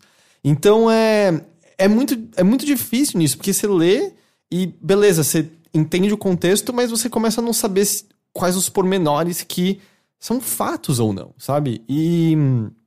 E eu acho que pelo menos ele deixa claro que então não é um livro sobre fatos em sua introdução, mas em certo momento você começa a questionar, tá, mas. O que que é, então? É, por que, por que não é? Por que, que não houve esse trabalho maior aqui por trás disso? E desde então, desde que o livro foi lançado nessas duas ou três semanas, o- houve pessoas que são citadas ali dizendo que é, não foi bem assim que aconteceu, que, ah, vamos dizer, no, no contar dos eventos após, existe meio que uma forçada, existe uma, uma, vamos dizer, uma certa grandeza colocado, porque é normal, a gente relatando histórias, às vezes a gente, vamos dizer, as embeleza, às vezes a gente não lembra 100% como Romantiza. é, romantiza o negócio, e dizendo que é, o que tá lá não foi exatamente como aconteceu. Dito Ainda isso... mais considerando que muitas das histórias ele provavelmente foi muito. Ele ouviu de lugar X, ele foi, anotou, e, e meio que não tem. Ele não falou diretamente com a fonte, ele não tem. Não são informações concretas, são meio que histórias passadas pra frente, né? E é muito difícil de Rumor. você. Ele fez um E, livro baseado em e- rumor. e além disso, é que, é assim, o lance é. Tem muita, muita, muita coisa que não é rumor porque as notícias da Sim. época confirmaram, porque houve vazamentos o suficiente dentro da Casa Branca que confirmaram isso. Ele também mostra que essa briga de poder, ah, do tipo, os vazamentos, ah, durante muito tempo achava assim, né, que eram, ah, mais os empregados menores. Não, era do tipo, eh, Jared Kushner e Ivanka Trump vazando coisa pra meio que fuder o lado do Steve Bannon, por exemplo, sabe? Era tipo, galera de cima criando é, fontes específicas de, de vazamento. Não muito diferente, por exemplo, como a Lava Jato tem fontes de vazamento já com certos jornais que é do tipo, tá, essa informação vale a pena sair pro público se mobilizar pra ganhar mais força essa decisão aqui. Mesma coisa, sabe? Virou uma coisa parte do sistema mesmo em si. Então, muito é corroborado por notícias que a gente viu é, é, em, em diversos momentos. E também, desde que o livro saiu, o Steve Bannon foi demitido do Breitbart e abandonado pelo, pelos Mercer, né? Por conta de, ah, de coisas que ele diz no final, já mesmo sobre o, o Don Jr., né? ah, relacionado ao, à reunião que ele marcou com, com o pessoal da Rússia e tudo mais. Ah, porque o livro destaca o linguajar bem, vamos dizer... Chulo. co- Colorido, né? Do tipo, eu, eu acho que no momento que o Steve Bannon vê uma, a notícia em que o Trump diz que ele talvez vá demitir, eu acho que é o, é o Miller, porque ele queria olhar as finanças da família dele, e ele diz na entrevista, as finanças da minha família são fora dos limites, né? Porque é isso que você fala pro FBI quando você não quer. A, a, a palavra do, do Steve Bannon é, é, Eu nunca senti meu cu tão apertado nesse momento. É, é- um lance mais ou menos assim. Então, Me lembra muito a entrevista do, da Folha com o Bolsonaro recente, Aham. sabe? Que ele justa- justamente fala sobre pro- propriedades e tudo mais, ele faz de tudo assim para para desviar dessas questões, enfim. Mas aí eu, eu não sei, assim, eu, eu acho que foi uma leitura interessante, meio que pra ordenar um pouco o que foi o ano de 2017, sabe? De, de o quanto que. E o, o, o Michael Wolff ele fala um pouco assim sobre a criação da lógica de que nenhum escândalo mais chama atenção porque ele só vai ser sobreposto pelo escândalo seguinte e vai ser esquecido em dois segundos, sabe? É, tipo, no momento a gente tá no do shithole countries, né? E a gente sabe que daqui a duas semanas vai ter já alguma coisa que fez a É, gente o esquecer é disso aqui que- completamente. Ele é o presidente. Tipo, o que que, que, que, que, que você pode fazer? Quando Mas- o presidente tá gerando uma série de controvérsias, uma série de. Quando ele é um grande de um babaca. Que Mas o que merda. acontece, é isso é o ponto que o Michael Wolff faz, é, é- E isso é a impressão que você sai desse livro, é. Isto é o normal agora. Normalizou-se. Uhum. Do Tipo, não existe mais briga dizendo, não vamos deixar isso normalizar. Não, não. Esquece, normalizou. E ele também fala sobre que. Meu, a mídia também é muito culpada nisso. Porque qualquer peido que ele dá vira um ciclo de notícia vicioso, não muito diferente do que os sites que mais propagam fake news fazem com qualquer peido, no caso da esquerda, tipo, que um Breitbart da vida faz, sabe? E ele fala, tipo, é, o shithole countries, mano, tipo, o meu Twitter, eh, pelo menos pessoas de eh, jornais e pessoas de fora do Brasil que eu só sigo, é só isso o tempo todo, sabe? Isso é dissecado ad infinitum. E o lance é, é surpresa. Tipo, vai mudar o pensamento de qualquer pessoa que, que votou nele, sabe? E é do tipo, não. Então por que, que a gente tá dando tanto espaço para essas coisas quando não há mais nenhum debate ou nenhum discurso interessante a ser feito em torno disso? Mas Mas é ele... que jornal vive de, de anedota, de histórias pequenas, de, de coisas chocantes, de. Enfim, ele não, ele também, ele, ele mais comenta, ele não tá falando se é certo ou errado, ele só mais aponta que é isso. E de fato, quando você para e olha pra 2017, olha já esse início de 2018, é isso que a gente tá vendo, certo? Tipo, shithole countries é agora, semana que vem vai acontecer alguma outra coisa, ninguém mais vai lembrar de, de shithole countries. sabe? Ninguém, ninguém mais vai. Então, assim como sabe, quem, quem lembra ainda de quando ele foi pro fazer o discurso pros escoteiros e ele falou sobre, tipo, mulheres que ele levava pra barco e coisas do tipo, sabe? Que aí, tipo, a organização dos escoteiros teve que fazer um pedido de desculpa aos pais, não sei o que lá. Uau, foi que coisa bizarra que aconteceu. Quem lembra, sabe? Ficou em 2017, ficou pra trás, Grab, grab him by the pussy. É, tipo, até isso É, ficou. é. O livro descreve como Pussygate. É, e, então é meio, é meio esse o ponto, e eu acho que essa, para essa perspectiva, ele funciona bem, assim, pra do tipo. É essa a realidade que a gente vive agora. É essa loucura absurda. E, e eu acho que, pelo menos, a gente. No Brasil, a gente não vive necessariamente isso ainda exatamente. Acho que a gente vive em outra também tão ruim quanto. É, eu acho que a gente tá para entrar nisso daí agora. Pode ser, mas é, é, E aí eu acho que entra Não, você está uma- considerando que Bolsonaro vai, vai ser presidente, né? É. Bem, eu, eu, eu não Eu não tô dizendo que eu é- quero, eu tô dizendo que eu acho. é Chill. Nossa. Ou pra 2020. Ah, nossa, não, isso é a mesma. Não, mas, mas eu- entre, tipo, entre você ter um Trump e uma Oprah, eu, eu confio na pessoa que não tem nenhuma não- experiência política. enfim, Se bem que a gente não- tá falando de Trump, né? O livro deixa muito claro como ninguém ali tem qualquer experiência política, e isso foi sempre um grande problema, porque quem tem não queria fazer parte, basicamente, da. da... Enfim, não, eu não sei quem é o melhor candidato. Não, não é isso que eu tô falando sobre. Tô falando sobre o livro que eu li que, que falava sobre isso. Mas você tava falando alguma coisa, Teixeira? Ah, não, que a gente tá. Eu, eu sinto que é, é- é uma. É, um- é um outro lado da mesma moeda que é. Ok, a gente não tem um presidente falando esses absurdos o tempo inteiro. Só que a gente tem. O tempo inteiro tem um filho da puta novo que roubou alguma coisa, saca? Então. O que, que é tão. É, sim, é, é Pior. outro. ti- É, exato, é outro. Porque, tipo, não surpreende mais. Ah, é, são, são nomes específicos se aparecem Exato. citados, porque quando aparece um deputado, tipo, corrupção, você fica. É, e o sol É, nasce exato. no leste, sabe? É, então, e agora apareceu o Haddad. Então, tipo, ah, ok, sabe, que bosta, ok, É. mais um, beleza. Ni- Ninguém, ninguém É, salva. então, É. então, isso é o normal do Brasil, né? O normal dos caras é ver o Trump louco. Mas eu acho que tem uma, uma, uma. Outro dia eu tava lendo um artigo interessante sobre por que, que o Twitter deixa. Saca? E. Ainda mais, eu, eu li isso quando eu tava muito naquele, naquele arco bizarro sobre. O Trump vai conseguir começar uma terceira guerra do mundi- mundial no Twitter, saca? Ele vai conseguir. Ele tá se esforçando, ele vai conseguir. E, eu- e a galera, tipo, mano, por que, que o Twitter deixa, velho? E ao mesmo tempo tem gente que argumenta que oh, as Coreias estão dialogando pela primeira vez em muito tempo. E... É, e aí fala que o Trump foi um dos, dos caras que ajudou. É, yeah. tem pessoas argumentando isso. eu só tô dizendo ele isso. Ele ajudado porque ele foi assim, foi tão bosta as merdas que ele tava falando que a Coreia do Norte, cara, na boa, se tem esse maluco falando, vamos conversar com os outros coreanos, vai. Nossa, veio um cheirinho de incenso agora? Sim, eu ia perguntar até se a Nina não ligou um incenso. Acho que a gente não tem incenso em casa, porque... Bom, agora tem. É, mas é... Eu acho que eu me aprovo incenso no podcast, não tá Ih, dando uma lá vem. pazinha assim? De Puta, repente, a gente você tá olha virando com- muito zazaoeira, cara. A gente já não bebe mais. De repente você olha no computador e, tipo, pegando fogo, né? É, nossa, mas já pensou se esse é, tipo, eu vou queimar todos os computadores pra Não, Teve uma vez que, que veio um cheiro de incenso no meu. De incenso não, veio um cheiro de de coisa queimada mesmo no meu quarto. Eu comecei a cheirar meu computador, fiquei, tipo, cheirando meia hora, falando, não, tá queimando. Não, aí de queimado, Daí eu sim. desliguei o com- computador, fiquei procurando, fui, tipo, igual desenho animado, sabe? Tipo, nariz, eh, tipo, procurando o- a origem do negócio. Era o incenso do meu, do meu roommate que tava na sala. Mas, é, puta, incenso, fedi- incenso fedido? Tava achando que era Mas coisa é, não, queimada. acho que coisas queimadas não, não tem esse cheiro. Mas o último comentário que eu ia fazer é só meio. é, como eu falei, é uma leitura rápida, é, não, não, não é uma leitura difícil. Ah, eu diria só tem uns pedaços. A prosa do Michael Wolff não é a melhor do mundo. A- além de tudo, ele provavelmente escreveu esse livro bem, bem rápido, então não, não é o- provavelmente o livro melhor editado do mundo. Ah, eu acho que custou 30 reais no e-book que a gente comprou. Eu diria que assim, é interessante, mas eu acho que é um livro muito de agora, do tipo. Se você tá interessado, Ah, leia agora. Daqui a velho seis daqui meses a- não faz mais sentido nenhum, exato. É, eu- é isso que eu sinto muito, bastante dele. Você falou uma coisa que, inclusive, eu fico pensando com uma certa frequência, que é. Meu Deus, eu não quero ser os alunos daqui 40 anos tendo que estudar história mundial agora, velho. Sério, que zona. Na boa. Sim.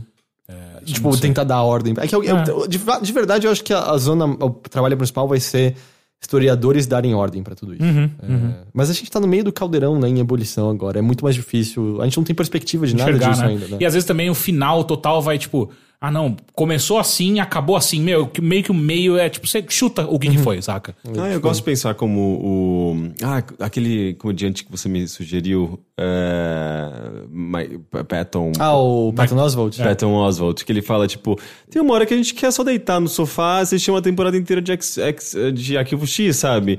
Tipo, essa, essa é a hora que os Estados Unidos deitou no sofá, tipo, tá fazendo um baile watching de Arquivo X, pra depois acordar e falar, opa, agora eu tô, tô acordado de novo, eu vou votar direito, sabe? Sim.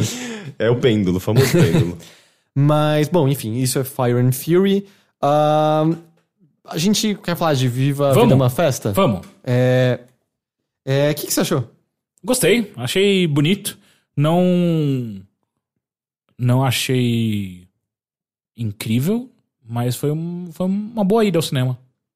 Eu achei incrível, eu amei esse filme. É sério mesmo, assim, é das animações que eu mais gostei em muito, muito tempo, assim, com certeza. É, pra quem não sabe, a nova animação é da Pixar mesmo, né? Disney Ah, Pixar, sim. O nome original é Coco, eu imagino que eles mudaram pra não parecer Coco. Exato. Exato. Não só isso, como vários outros nomes durante, dentro do filme. Ah, é, qual mais? Eu- Ah, tinha o- as tias, tem a tia. Tia. A Mel. A Mel, Ah, é, é Amélia, verdade, a- que daí fica a tia merda, alguma coisa assim.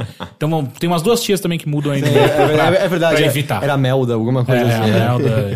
Mas é, a nova animação da Pixar se passa do tipo, ele, ele brinca com o Dia dos Mortos ah, mexicano, né? A tradição deles do. É do Dia de Todos os Santos, né? Dia 1 de novembro. Sim. Ah, sobre um garoto. Tipo, ah, o conflito é que o garoto ama música e a família dele ah, negou música a gerações e gerações porque lá atrás um músico abandonou a tataravó dele, não é isso? A grande matrona a da grande família. matrona da família. E aí ela ficou com o coração tão partido que ela negou música, uma coisa que ela amava, para, para passando isso pra filha e, e assim adiante, fazendo a família se focar totalmente na criação de sapatos. São todos, é, não, não é, sapateiros mesmo, Sim, sim. né? E, e pelo que, isso eu só vi por cima, Nina, que deu uma pesquisada, tem um lance também tradicional mexicano de isso ser a coisa que você não quer, assim, sabe? É uma coisa que Ah, é, é, você é jogado a canto e meio você vai fazer sapato, um lance assim. Entendi. E parece mó legal fazer sapato, né? Mas enfim. E o lance é que ele tem essa paixão por, por, por ser músico, ele tem um grande ídolo que é um. é, que é um músico, tipo, o músico mais famoso, mais popular lá que teve no México nos últimos, o quê? 50 anos? É mais ou Sei menos. lá, é o músico mais famoso da cidade, com É uma certeza. coisa meio mariachi, assim? isso? É, meio mariachi total. Mariachi? assim. Mariachi. E, e ele tem esse conflito porque a família não deixa e ele tenta tocar e coisas do tipo. Até que no dia, no, no, no dia da celebração do Dia dos Mortos, ele quer participar de um eventinho que vai ter em praça pública para cada um tocar. E ele vê a única maneira, assim, ele tem algumas descobertas que ele faz no meio disso, mas ele acha que a única maneira dele conseguir um violão para poder tocar é pegando um justamente na cripta desse, desse músico Que o cara foi. Criaram um mausoléu pra esse maluco e colocaram o violão dele lá dentro. E por motivos relacionados a isso, ele se vê ainda vivo dentro da Terra dos Mortos. Ah, e aí o que acontece é que para escapar de lá, ele precisa de uma bênção da família dele para poder voltar ao mundo dos vivos, porque se ele passar um dia inteiro lá, ele também vai virar uma calaveira e não vai mais poder voltar à vida. Tem uma coisa meio daquele filme do Tim Burton também. Qual filme? Não. Qual filme do É, Tim da Burton? noiva- noiva cadáver, cadáver. Não, não exatamente assim. Porque o, o grande conflito é que ele tem famílias que querem dar a bênção, mas ele não quer a bênção daquela família, porque a família que ele encontra é a família que quer é, que ele prometa que ele nunca mais vai pegar num instrumento musical. Tipo, novo. só dão, eu só vou te dar bem se você ah, ah, voltar pra terra e nunca encostar num instrumento musical, não escutar música. Isso é a premissa e tal. E aí a aventura boa parte se passa dentro desse mundo dos mortos e eu acho que visualmente é a coisa mais linda que eu já vi numa animação, possivelmente. Assim, é, a, aquele Terra dos Mortos eu achei maravilhosa, maravilhosa. O que, que você É colocaria super acima? colorido, né? É, me super. lembra, me lembra Mas um pouco- colorido escuro, meio brilhante, sabe? Então, me lembra muito, muito, muito a fase da, do México de Psychonauts. Você, já, você lembra? Hum, Era muito preto, cores muito vibrantes, neon, assim. E daí eu fiquei pensando, caramba, qual- qual- de quem era a mente? Eu não lembro de quem era a mente, mas eu lembro que você passava num corredor que vinha um touro, você tinha que entrar nos, nos becos. Não tô lembrando Tinha dessa uma, fase. uma, uma fase de, de luta livre, luta livre. É, eu acho que era o chefe, e era meio que isso. Mas é, o que, que você colocaria visualmente assim? eu tô pensando. Porque eu concordo assim, Moana, puta, a água, o cabelo dela tem coisas lindas, mas é que por conta das cores, do clima, pra mim é o, que é o visualmente mais legal. assim. E.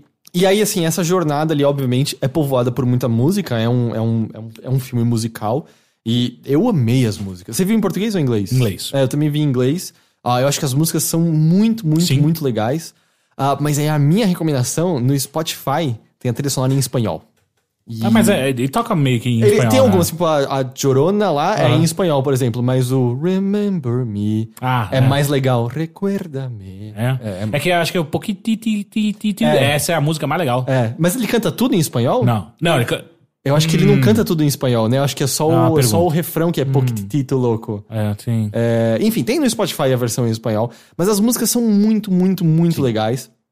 E, como eu falei, eu eu saí com a sensação de mini ressaquinha, de tanto que eu chorei nesse, nesse filme como um todo, assim. É, uma coisa que eu, eu fiquei realmente impressionado com esse filme que teve em um momento que lágrimas brotaram nos meus olhos sem necessariamente ah, mal, que não foi um momento triste. Não, Foi- exatamente. É, é simplesmente é tão foda o que acontece, é tão bonito Envolve tem um, um buraco e talvez água ou não? Um- essa parte também, é, sim. Mas só que tem uma. Tem em outros momentos onde é simplesmente a descoberta do garoto pelo amor, o amor que ele tem pela música, Hum. e o que isso representa na vida dele. Que é só tipo, caralho, que coisa muito, muito foda e tocante e profunda, sabe? Ah, ah, é realmente. Porra. Não, mas eu tenho muito isso com animação, porque eu acho que é, é, é muito mais fácil eu chorar em numa, nu- nu- num tempo reduzido com animação do que com cinema, com um curta, tipo, filmado. Porque animação você tem esse, essa coisa do- da, da apreciação, do- da contemplação estética. É, é, às vezes a composição, a música, o movimento, tudo, tudo aquilo tá numa, numa, numa mesma sintonia. E, sei lá, eu, eu tenho essa coisa muito fácil, assim, tipo, de coisas muito belas e movimento e transmitindo uma mensagem. que vai chorar É, pra É, caralho. eu É, não, é, muito fácil. e- eu assistindo, tipo, só o comecinho do, do Tarzan, que eu queria mostrar pro meu namorado, que ele não lembrava. E eu falava, nossa, é muito bonito, vamos ver. Tipo, cinco minutos já tava eu lá, tipo, segurando as lágrimas pra não chorar do lado Não, mas dele. é que você não tem noção, tipo, eu concordo que as coisas que mais, tipo, apertam o coração são mais pra frente do filme, mas logo no comecinho, assim que ele cruza pro mundo dos Puta mortos, que pariu aquela. ele tá ponte. vendo, tipo, então antes da ponte até, ele tá, tipo, só vendo, porque o lance do Dia dos Mortos é que as- os mortos podem por um dia visitar a Terra, meio que é essa a ideia. E eu não sei se isso faz parte da, da, da, Ah. da crença do Dia dos Mortos. No filme você tem que ser lembrado pra poder visitar, senão não pode. Mas enfim, ele tá ainda no, mun- no mundo nosso em que as- os mortos, né, as calaveras estão visitando. E aí só tem, tipo, uma família com uma bebezinha no colo indo botar flores no, num, numa. Num, caralho, Num num túmulo. É, num É, túmulo. é. E aí tem do- um casal de caveirinhas, e claramente caveirinhas velhinhas, que provavelmente são os avós do, do bebezinho no colo. E aí tem só a avó falando: Olha, ela cresceu tanto. Eu já tava jorrando nessa hora, sabe?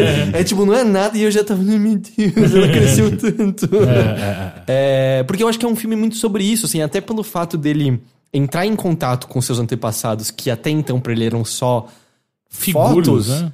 é, é muito sobre.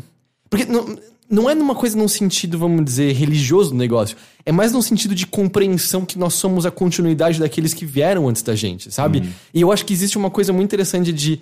A família para ele era só aquelas fotos na parede, mas quando ele encontra a família lá no, no mundo dos mortos, eles o reconhecem, porque é meio que a família que tá indo visitá-lo sempre, provavelmente viu ele nascendo desde pequenininho. É como se essa ligação existisse independente do que fosse. E óbvio, é uma versão romântica. Tem um monte de família que é uma porcaria e Uhum. você não é obrigado a amar sua família de maneira nenhuma, só por ter laços sanguíneos. Mas nessa versão, vamos dizer, nu- numa família que, que, as Tão coisas deram certo. Porque na verdade a própria família dele não é funcional, né? No Sim. começo eles estão negando a ele o amor que ele possui. Mas existe essa ideia de, de continuidade da gente. A gente fica pra trás, mas coisas vão pra frente, que é muito bonita e é muito bem explorada. Ao mesmo tempo, E a questão também de quando você é esquecido é o último momento que você. que é a morte final, né? É, então isso é uma. Vamos não entrar em detalhes, talvez, mas existe. Eles exploram coisas do tipo, o que, que pode existir além daquele mundo dos mortos ali e tal. E eles exploram um pouco, eles exploram até uma questão de conflito de classes, mais ou menos, lá dentro. Como se os mais ricos fossem, na verdade, os mais lembrados. Mas, tipo, por que, que você é mais lembrado exatamente, sabe? É- é- são por motivos válidos ou não? E. Só que ele explora pouco, assim, quase dá vontade de eu quero mais disso, eu quero ver mais desse mundo e tal. Mas eu achei. Eu achei Ah, mas o universo foi criado ali, com certeza eles conseguem fazer um 2, não que eu queira, mas eles conseguem fazer um 2 uma boa. Porque, é bom, vocês vão fazer os incríveis. Vamos ver como os incríveis dois saem, né? É, mas é, eu achei maravilhoso, assim. Eu gostei muito, assim. Vale muito, muito assistir, com certeza. Assim, é é, é, a, é a animação que eu mais gostei desde Toy Story 3, eu acho. Nossa, faz tempo. Faz tempo. Faz bastante tempo. Você tá pensando qual que você. Tipo, tem coisas que eu gostei. Tipo, eu gosto de Moana, por exemplo, mas que eu gostei muito, muito, muito, muito mesmo. Eu gosto mais da música de Moana. É, Sim. é, então eu gosto mais da música do. Eu do- gosto- do- Isso com certeza. Isso é, eu- eu- é uma das poucas animações que eu tenho a trilha sonora no Spotify e escuto com uma certa frequência. Ah, e um isso é um detalhezinho, mas uma coisa legal, você percebe pelo nome dos atores. Ah, sim. Todos são, tipo, mexicanos ou de ascendência mexicana eu fico mesmo, assim, imaginando. sabe? ah, lembrei uma coisa que eu fiquei conversando. a- ou pelo, quer dizer, assim, acho que não, não Não. necessariamente mexicana. É mexicana, né? Não sei. Mas tem acho o. que é mexicano ou espanhol, agora eu não sei, né? Tem o. Ou não. Não sei. Eu acho que é mexicano. O grande cantor, ele é o Henrique Iglesias, não é? Ah, é? O, É. Eu não sabia. Eu sei que o, o- um dos protagonistas é o. Ah, o bonitão que fez o, o Diário de Motocicleta. Ah, o, Gabriel, o Garcia Bernal. É, ele, ele, é o, ele é a voz Gael, do. Gael. Do Gael. Hector, não é? É. É. Mas é. Mas, tipo, é- eu falei mexicana, acho que não necessariamente mexicana. Tipo, ascendência, Ah. sei lá, mexicana e espanhola. Mas, enfim, pessoas que têm a ver estar ali. O que eu acho que é É, legal. e, e eu saí conversando com a Bia também quando a gente saiu do filme, pensando muito numa coisa do tipo, um, o quão difícil deve ter sido ah, pra provar esse filme internamente, sabe? Ah, e dois, o quão importante é, ele é no momento atual do que os Estados Unidos e o mundo, no final das contas, vive, né? Ah, onde existe toda essa treta com imigrantes de maneira geral. E a Disney Pixar, que é um dos grandes bastiões, né? De.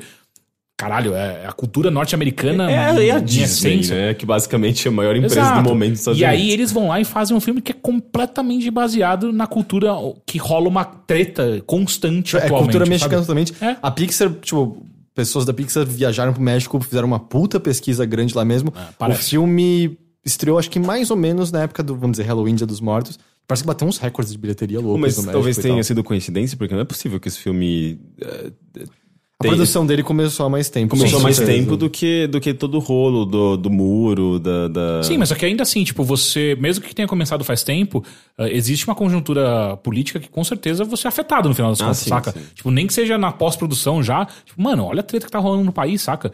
É, eu, acho, eu achei muito forte, muito. é, essa parte pra mim, às vezes foi até um pouco mais impactante do que ou, coisas concretas do filme, saca? Tipo, eu fiquei realmente tocado, tipo, caralho, que foda. E eu fiquei assistindo também os créditos.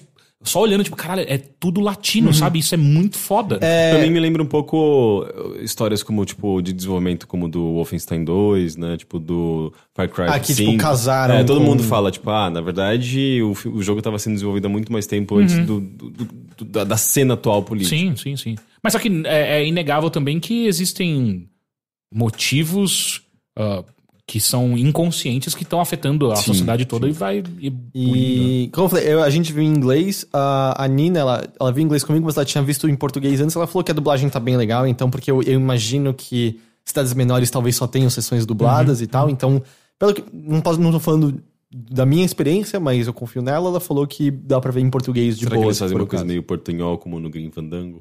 Eu escutei essa Poquitito aí em português. E não, eles fazem em. a- as partes que ele canta tá em em inglês, inglês, tá em ele canta em português. português e aí espanhol ele canta em É, espanhol. porque eu, porque eu ouvi a trilha também em português, tem no Spotify também. Eu acho que a única que eu senti sofrer um pouquinho mais em português foi a Jorona. Que pra mim é a melhor música do Llorona. Filme. Que é uma, é uma lenda. Você chegou a ver sobre isso? Não. É uma lenda também local Ah, lá de, uma, de uma mulher que acho que ela perdeu dois filhos mortos afogados. E aí ela chora e ela arrasta crianças pra fundo do, do rio o tempo todo. Chorona é chorona? É, é com dois L's, né? E aí depende do sotaque, vai ser Llorona ou Llorona. Llorona. e- Tanto que eu, se- eu até fui perguntar no Twitter, porque eu- na música em espanhol ela fala dos dois jeitos. E eu achava que dependeria do sotaque mesmo. É, E aí eu fui pesquisar e, tipo, tem várias músicas tradicionais com Llorona e que o resto da letra... que- e a letra é muda, sabe? Não é exatamente Ah. essa do filme. Essa tem mais a ver com o filme e tal. Mas Entendi. tem umas muito da hora, assim. Muito, muito da hora. É, tem muita coisa de música espanhola, mexicana, que, puta, que a gente não pega, que é animal, assim. Dessas coisas mais antigas que seriam meio que o nosso sertanejo, saca? Uhum. É muito, muito foda. E agora, só uma coisa engraçada, o, o mariachi, né, que a gente tava falando, eu lembro de ver esse factoide na época da Rádio Oi, Hum. naquele programa totalmente excelente, do, era do Paulo Bonfá, não era? Sim. Que, tipo, os mariachis, obviamente, existiam de, de longa data, mas a figura que a gente tem, né, é a roupa muito ornamentada, né, o, o chapéu e tal. E o lance é que eles não eram assim. Era basicamente um carinha com uma roupinha normal e que tocava violão.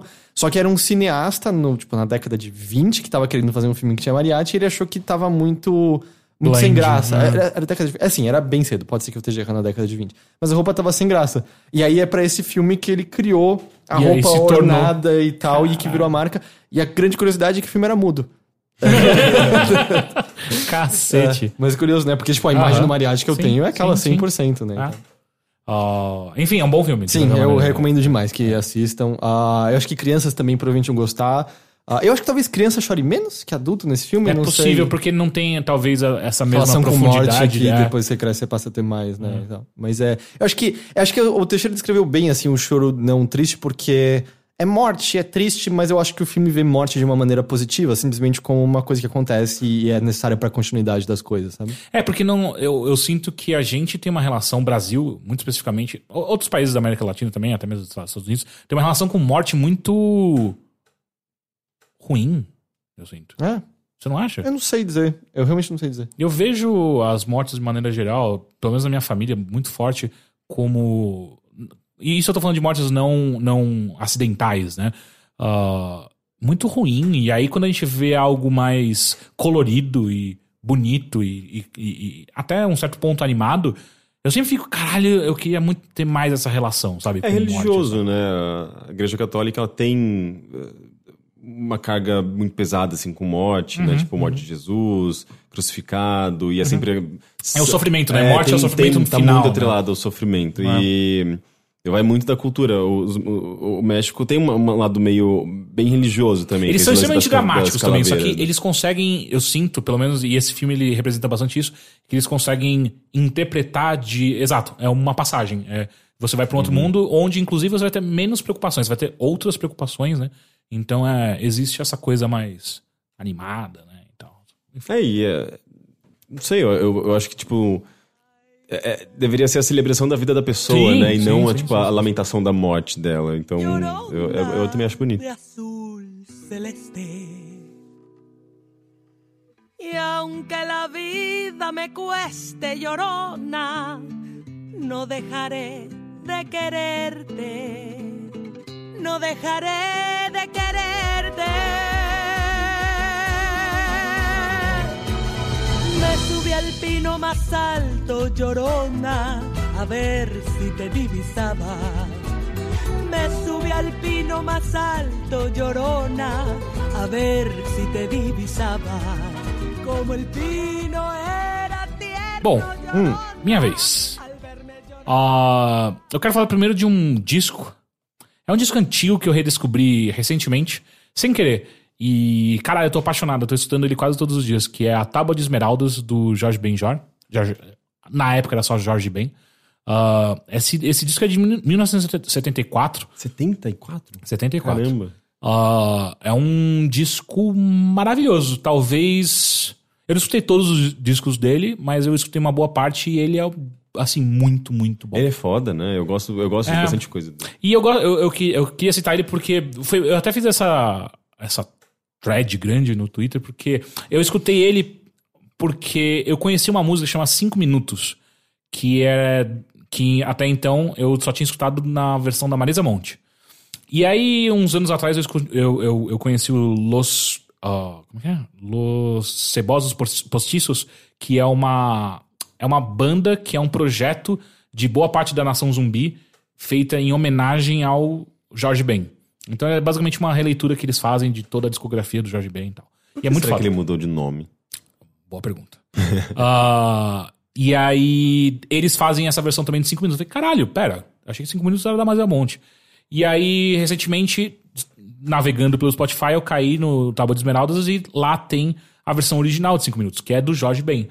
E, cara, é uma música que nessas três vidas dela, ela muda completamente. E a versão mais bonita, eu acho, que é do Jorge Ben. Ah, ela é maravilhosa, é uma coisa incrível. Mas assim, e aí isso me fez relembrar e ir atrás do disco do Tábua de Esmeraldas. E assim, é uma história muito interessante, sabe? Ah, o Jorge Ben pirou foda na ideia da alquimia e da cultura hermética. Meio que na mesma época que o, o Tim Maia fez o CD dele, o, o disco Racional. Mas ele, ele ficou amigo do Pablo, Pa- do Paulo Coelho, né?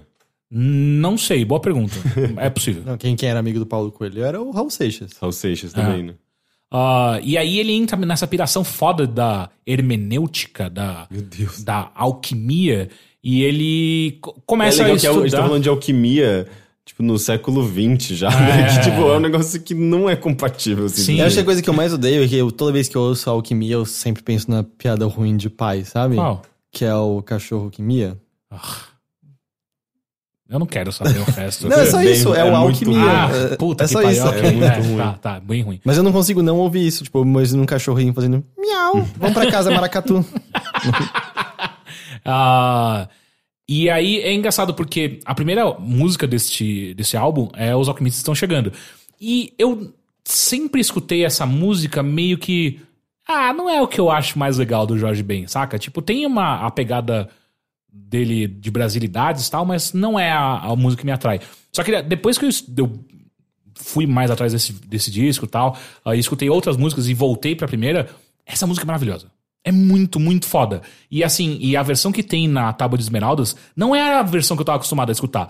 Essa versão que tem na Tábua de Esmeraldas, que é a primeira vez, tem uma bateria muito mais forte. E uma coisa muito interessante é que foi vendo algumas entrevistas com o Jorge Ben sobre como ele também aponta que esse é o álbum, um dos álbuns que ele mais gosta de ter feito e tal. Ah, e você falando desse podcast que tinha tá escutando agora, escutou agora, ah, veio automaticamente esse disco na minha, na minha cabeça porque ele gravou esse disco ao vivo, né? Então ele botou a banda inteira no, no estúdio e gravou. Mesmo assim que se gravava. Exato. E tem vários momentos onde fica claro que não existe ah, a parada, tipo, vamos parar, vamos gravar agora só a guitarra, ah, guitarra, vai. E depois só o áudio, o, só, só o, o vocal. Então tem vários momentos onde o disco começa com ele. Vai sentar. Vai sentar ou não vai sentar? Vai sentar? Não vai sentar. Se é pra sentar sentando ou dançar dançando. E aí começa a alquimi- os alquimistas estão chegando. E é tipo, caralho, é muito foda você acompanhar um disco onde existe. onde você tem as falas que é meio que o background do que tá rolando naquela gravação, saca? É incrível. E eu e depois que eu escutei isso, eu caralho, eu sinto muita falta disso. Porque é exatamente o que você, o apontou Tem no. contexto local, tem o Exato, contexto do- sabe? da Tipo, gravação, né? E é o último disco que o Jorge Ben grava com violão. Porque depois ele se apaixona foda por guitarras e ele não volta mais pro violão. E esse disco inteiro é gravado no violão. Então tem essa sujeira toda que você apontou, sabe? Mesmo quando você tá escutando no Spotify, que dá aquela limpada, né? A versão, Deve ser a versão remasterizada. e por aí vai. E que eu acho, sempre achei muito incrível. Eu não faço ideia como eles remasterizam o áudio. Porque, por exemplo, na, nesse podcast, ele, ele mostra uma música que existe na versão original e na versão remasterizada. E a versão rema- remasterizada, eles tiram a voz do Sim. cara que vazava no, no fundo. É, eu não faço ideia como eles É, fazem. é um trabalho filha da puta, né? De edição de som. Sim. O cara enfia lá e fica sentado durante É meses. tipo o, trabalho que a Harmonix tinha com Rock Band, né? Pra, tipo, ela pegava e separava Ah, todas as verdade. faixas e coisas pra ter no jogo É diferente. muita loucura. Mas se você não tem os arquivos originais, você não consegue fazer. É, basicamente isso. Ah, tanto que tá rolando agora. Eu tava lendo uma matéria muito interessante que a Piauí ah, publicou, que é sobre uma treta de um álbum ou de uma música do Gilberto. Gil? Não, não, o. Kassab. Não, É. é. Kassab, grande músico. Ah, puta que pariu. esqueci. Gilberto. Cara, não sei qual o Gilberto. João Gilberto. Gomes. Acho que o João Gilberto, não tenho certeza agora. Ah, que é meio. Encontraram essa, é, é, essas fitas de gravações originais e não sabem como é, é, recuperá-la- recu- recuperá-las para soltar isso para público, porque é muito difícil. Você tem que. Primeiro que já tá desgastado, então tem alguns problemas ali já, mas só que eles têm que chamar, tipo, o cara mais foda do mundo. E não dá pra, tipo, só copiar pra digital e soltar Exato, zoado exato. mesmo? Não, não dá. Tem que sentar Pra e reconstruir. é, você teria É. que fazer uma reconstituição, né? É, é muito bizarro, assim, sabe? Tipo, é muito difícil. São anos. São quatro anos já que os caras estão tentando fazer o bagulho, sabe? Ah, mas enfim, é, eu aconselho pra caralho, cara. Tipo, é engraçado que durante boa parte da minha vida eu tinha um preconceito fudido com músicas brasilidades dessas, saca? Tipo, Caetano Veloso, é, é, Gilberto Gil e tal, ah, Gal Costa. E agora eu tenho retomado isso tem alguns anos já. E é sempre muito interessante você perceber como. E aí eu vou, so- vou soar muito velho, so- soar muito velho, mas como era muito mais rico parecia a, a nossa música brasileira, saca? Do jeito que era. Ah, porque a gente bebia de fontes, mas a gente criava um bagulho. Era, era o. Como é que chama? Não é fagocitação, a. É, antropofagia. Antropofagia An- antropo- cultura. Antropogia. An- Antropofagia. Antropofagia, É, é, verdade. antropofagia.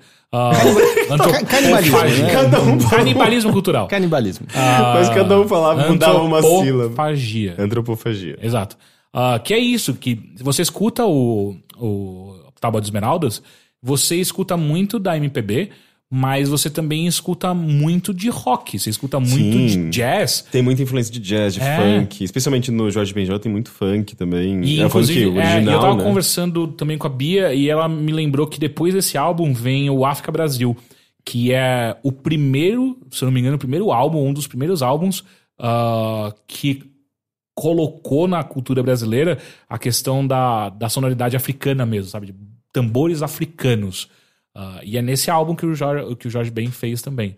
Então tem essas coisas muito fodas que você fica muito. tipo, Eu acho que eu nunca ouvi o álbum inteiro, assim, sabe? é, é- é- é- cara, é chocante o quão foda é, sabe? E, e quando você escuta o álbum, porque tem toda. a- Às vezes a gente esquece, né? Porque a gente deixa no shuffle, geralmente, quando tá escutando. A gente esquece que muitas vezes o álbum quer contar uma história. né? Não necessariamente uma história ah, ah, ah, concreta, mas existe um motivo pelo qual essa música vem depois dessa, que vem depois dessa. Tem, é, é, tipo, é, é um álbum. o negócio. É, é, tem um motivo pra ele estar fechado ali, né? Ah, então é realmente impressionante, cara. E os cinco minutos, que é a música que gerou tudo isso, é a última. E caralho, faz muito sentido ela ser a última. Ah, mas só pra vocês terem uma ideia, ele faz ah, referências a alquimia, a alquimistas, o Paracelso, que durante muitos anos foi um grande vilão em histórias de RPG que eu jogava. Ah, ele faz Alistair Crowley, ele faz. Cara, ele faz referências o tempo Cara, inteiro. O, o Jorge Ben é o nosso Alan Moore, É possível. né? É possível. E, e- é, e ele tá melhor que o Alan Moore, né? Ah, Bom, poucas coisas tão piores que o Alan Moore. e ele, ele tá velho, né? Ele tem 80 e poucos anos, ou 70 e poucos anos, o, o Jorge Ben, cara. Ele tá. Jorge Ben Jora atualmente, né? Ah, é muito foda, cara. Bom, essa é uma das coisas que eu queria falar. E a outra também é um podcast. Ah, eu tô escutando um podcast que chama Slow Burn. É muito foda. É uma. É um podcast especial feito pelo, por um repórter pra Slate Magazine, que é uma revista. Já tem um tempo aí que existe por aí. É uma revista. Algumas vezes faz umas coisas legais, outras vezes nem tanto e tal. É, É um site, essa é né? uma, é uma boa maneira de descrever Slate. É, Às vezes faz umas coisas muito do caralho. É tipo Vice. Né? Às vezes faz umas coisas do caralho, às vezes faz umas coisas bem bosta, e aí, tipo, ok. Acho que na média eles estão na média. Mas não dá pra só acertar também, né? É, Exato. eu diria que na média tá mais pra bosta Você que acha? bom. Eu acho que sim. Mas enfim, eles acertaram muito nesse podcast. Ah, é, uma, é uma reconstituição barra investigação sobre Watergate. Ah, Que tá sendo um negócio sendo muito discutido, Exato. porque é provavelmente é um precedente que poderia levar ao impeachment do, do Trump. Né? E não só isso, nunca algo foi tão parecido com um presente do que essa porra de Watergate. E obviamente a gente tá falando mais especificamente da história dos Estados Unidos. Caso você não saiba, o Watergate foi a treta que meio que destruiu o governo Nixon ah, lá no, no, no meio do- dos anos 70. Ah, e assim, cara, é muito foda o trabalho jornalístico que esse cara fez. Porque, basicamente, ele voltou muito antes de começar a treta, porque o Watergate é, é, é quando, ah, entre aspas, espiões do Partido Republicano invadem o, Watergate, que fica o escritório onde estão Central Democrata, é, né? o Central Democrata para colocar escutas, para ter informações privilegiadas do, do candidato democrata, para assim dar mais chances pro Nixon ser reeleito ah, ah, como presidente dos Estados Unidos. E, e começou nessa coisinha, nesse, nesse- nesse, nesse break and entry, né? Nessa, nessa invasão que durante muito tempo, cerca de dois anos, ninguém meio que dava nada pra essa porra. Então essa é a parte mais interessante do, do, do, do podcast, que é ele o tempo inteiro localizando como tem coisas acontecendo que às vezes a gente não dá absolutamente nada. A gente só vai entender a importância de uma notícia ou de um repórter que se importou um pouquinho mais, ou até mesmo de um acontecimento que a gente, todo mundo. É, bom, mais uma vez, mais, mais, mais um acontecimento nesse mundo bizarro que cresce de uma maneira muito É, bizarra. o... eu, eu lembro de ler isso há mais ou menos da metade de 2017 de pessoas tem- é, lembrando isso, assim, do tipo, ah, se há causas ou não, do tipo, me- é, mesmo que haja causas para, um presidente não cai do dia pra noite. Uhum. Tipo, é, seria um problema um presidente poder cair do dia pra noite. Sim. Você precisa de um aparato democrático mais forte pra dar razão re- realmente pra pra retirada, porque senão você pode abrir um precedente muito, muito perigoso, né? Cai o tempo inteiro, é. não funciona, existe. É, e aí, tipo, é isso que eles lembravam, demorou uns dois anos pra Uhum. Watergate, que hoje em dia, em retrospectiva, a gente olha e fala, mano, aquilo foi um completo absurdo, sabe? Como Sim. não- E isso é uma coisa que no and Fury ele menciona, assim, que quando o lance da Rússia apareceu, todo mundo falou assim, ah, isso não é nada, tipo, porque, ao que tudo indica, não, não houve um conluio, o lance é mais o lance da, da mentira de que tinha acontecido do que Uhum. qualquer outra coisa, né? E só que a- a- até agora tá no sétimo episódio.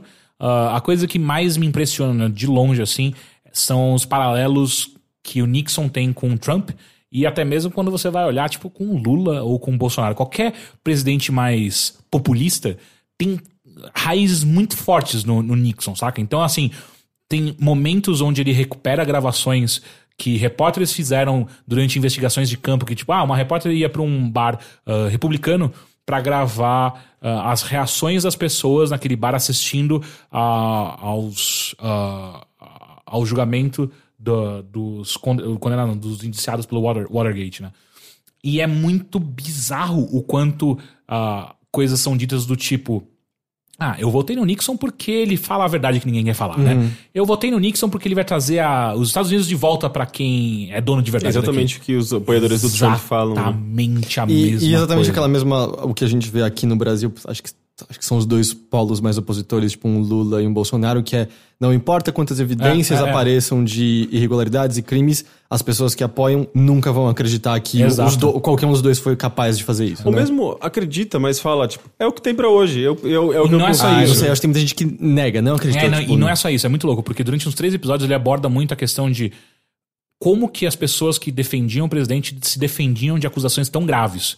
E não é simplesmente, tipo, não acredito. Muitas vezes a- era uma questão de, eu acredito, mas ele fez exatamente o que todo mundo faz, então tá tudo bem. Porque todo mundo faz isso, então ele também pode fazer. É um negócio completamente maluco que é você.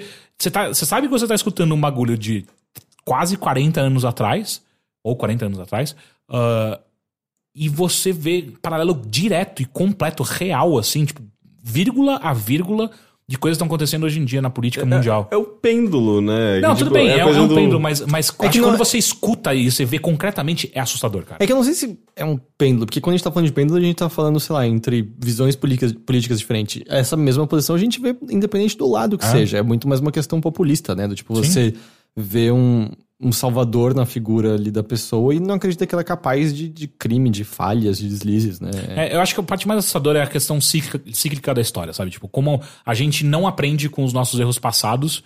ah, e é assustador quando eles voltam e ninguém percebe, porque, de novo, é difícil, né? Tipo, como é que você vai pegar uma, uma conjectura política de, de 1970, trazer pra 2000 e pouco e falar assim: ó, ei, ei, vocês vão lembrar disso aqui? É melhor, é melhor todo mundo lembrar, hein? Porque lembra a bosta que deu.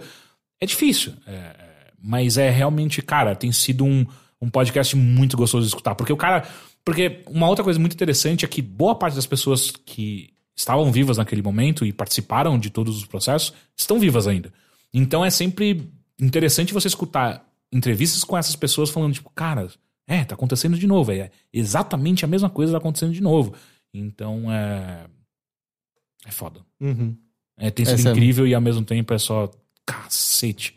Vai acontecer de novo, velho. A gente, o bagulho tá vindo n- n- nada de diferença tá sendo feito, sabe? Não importa a, a tecnologia que melhorou tanto, ou até mesmo educação e acesso à informação, tá acontecendo do mesmo jeito, cara. É muito assustador. E foi isso. Você Entendi. separou e-mails? Sim? Então vamos aos e-mails do Bilheteria, que você pode mandar para o bilheteria.overloader.com.br.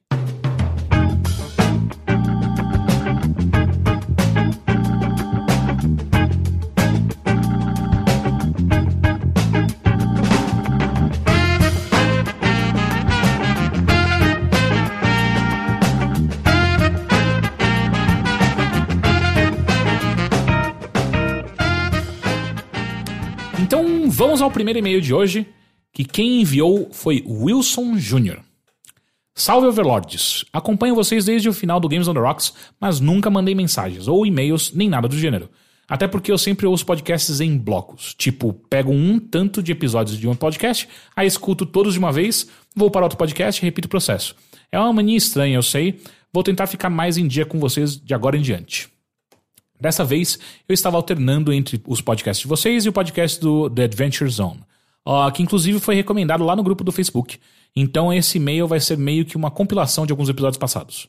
Primeiramente, muito obrigado pelos podcasts com sessão de spoiler. Façam mais sempre que possível. Adorei o papo que fizeram sobre Hellblade no Mothership 149 e dei risada com o Heitor se esforçando para comentar de Blade Runner 2049 sem entrar muito na história do, na, no bilheteria 143. Inclusive eu assisti Ficou a também. coisa mais abstrata do mundo. Eu, eu assisti também, depois eu, eu queria conversar com vocês sobre. Ah, não entendi que quase nada na real, mas acho que valeu o esforço. e também devo dizer que o episódio especial de Krampus 2 foi genial. Inclusive, shoutouts para Carlos Augusto Leão, que deixou um link nesse, nesse episódio com um arquivo que ele ripou o filme com o áudio do podcast para podermos aproveitar essa obra-prima da sétima arte em toda a sua plenitude. Caras, vocês precisam fazer um episódio comentado assim de Diário do Exorcista Zero. Cara, vai sair o próximo, né? É o um? É, não. É o menos um. Como é que é? Diário do Exorcista, o começo, alguma coisa assim. Eu ia falar tem- o retorno. É, ele tem dois começos. Ele Mas tem o zero e o é, começo. falar, o começo podia ser o zero. Ei, vamos falar com o Renato Siqueira. Eu já falei que a gente tem que chamar ele pro podcast. Achei interessante a discussão que rolou no Mothership 157 nos e-mails comentando a relação entre games e arte. E para terminar, gostaria de agradecer pelas ótimas recomendações que vocês mandam. Por exemplo, no momento estou lendo o livro Sapiens, uma breve história da humanidade, por recomendação do Teixeira. E o Homo Deus já tá na estante, hein? Ah, também estou assistindo The Handmaid's Tale, por recomendação do Heitor, e fiquei muito interessado no game Outcast, depois do excelente vídeo especial que o Rick postou. PS. Não sei se esse e-mail vai ser lido ainda em 2017, mas de qualquer forma, boas festas para todos em 2018. E PS2. Só um pequeno recado para, ah, para essa galera que fica falando coisas do tipo: Nossa, Batman vs Superman foi o pior filme já feito. Vão assistir Blood Rain. Ah, eu já assisti. Eu já assisti Rain. Aliás, tentem ver qualquer filme do Uwe Boll. Inclusive, esse foi o filmes do- primeiro cara que entrou na minha lista. Caralho, que filme bosta, quero assistir todos. Ah, eu, vi, eu vi muitos filmes do Uwe Boll. é. Até o final. ah, peraí. Aliás, tentem ver qualquer filme do Uwe Boll até o final e depois vem me falar de qual é o pior filme já feito. Não estou defendendo o Snyder nem nada do tipo, achei o filme bem ruim mesmo. E eu me considero um fã de quadrinhos no geral, apesar de acompanhar as histórias mais por encadernados graphic novels. Mas ainda assim, essa mania que a galera da internet tem de dizer que tudo é 880 cansa, cara. Caceta, é tão difícil assim dizer que o filme foi uma bosta ou simplesmente bacana, por exemplo? Eu eu, concordo. eu acho que é, eu concordo. Eu, eu acho que tem a ver muito com a expectativa das pessoas. Sim. Ah, deixa eu só fazer um adendo, porque Hum. eu não vou falar no podcast sobre, mas eu insisti, eu terminei a primeira temporada de BoJack Horseman e eu tô entendendo por que, que as pessoas gostam e tal. É que ele demora pra engatar, eu acho. Mas depois que ele engata, é tipo. Acho que fica- a segunda temporada. Eu tô na terceira. Finalzinho da terceira. é tudo que saiu, três? Não, tá na quarta ou quinta.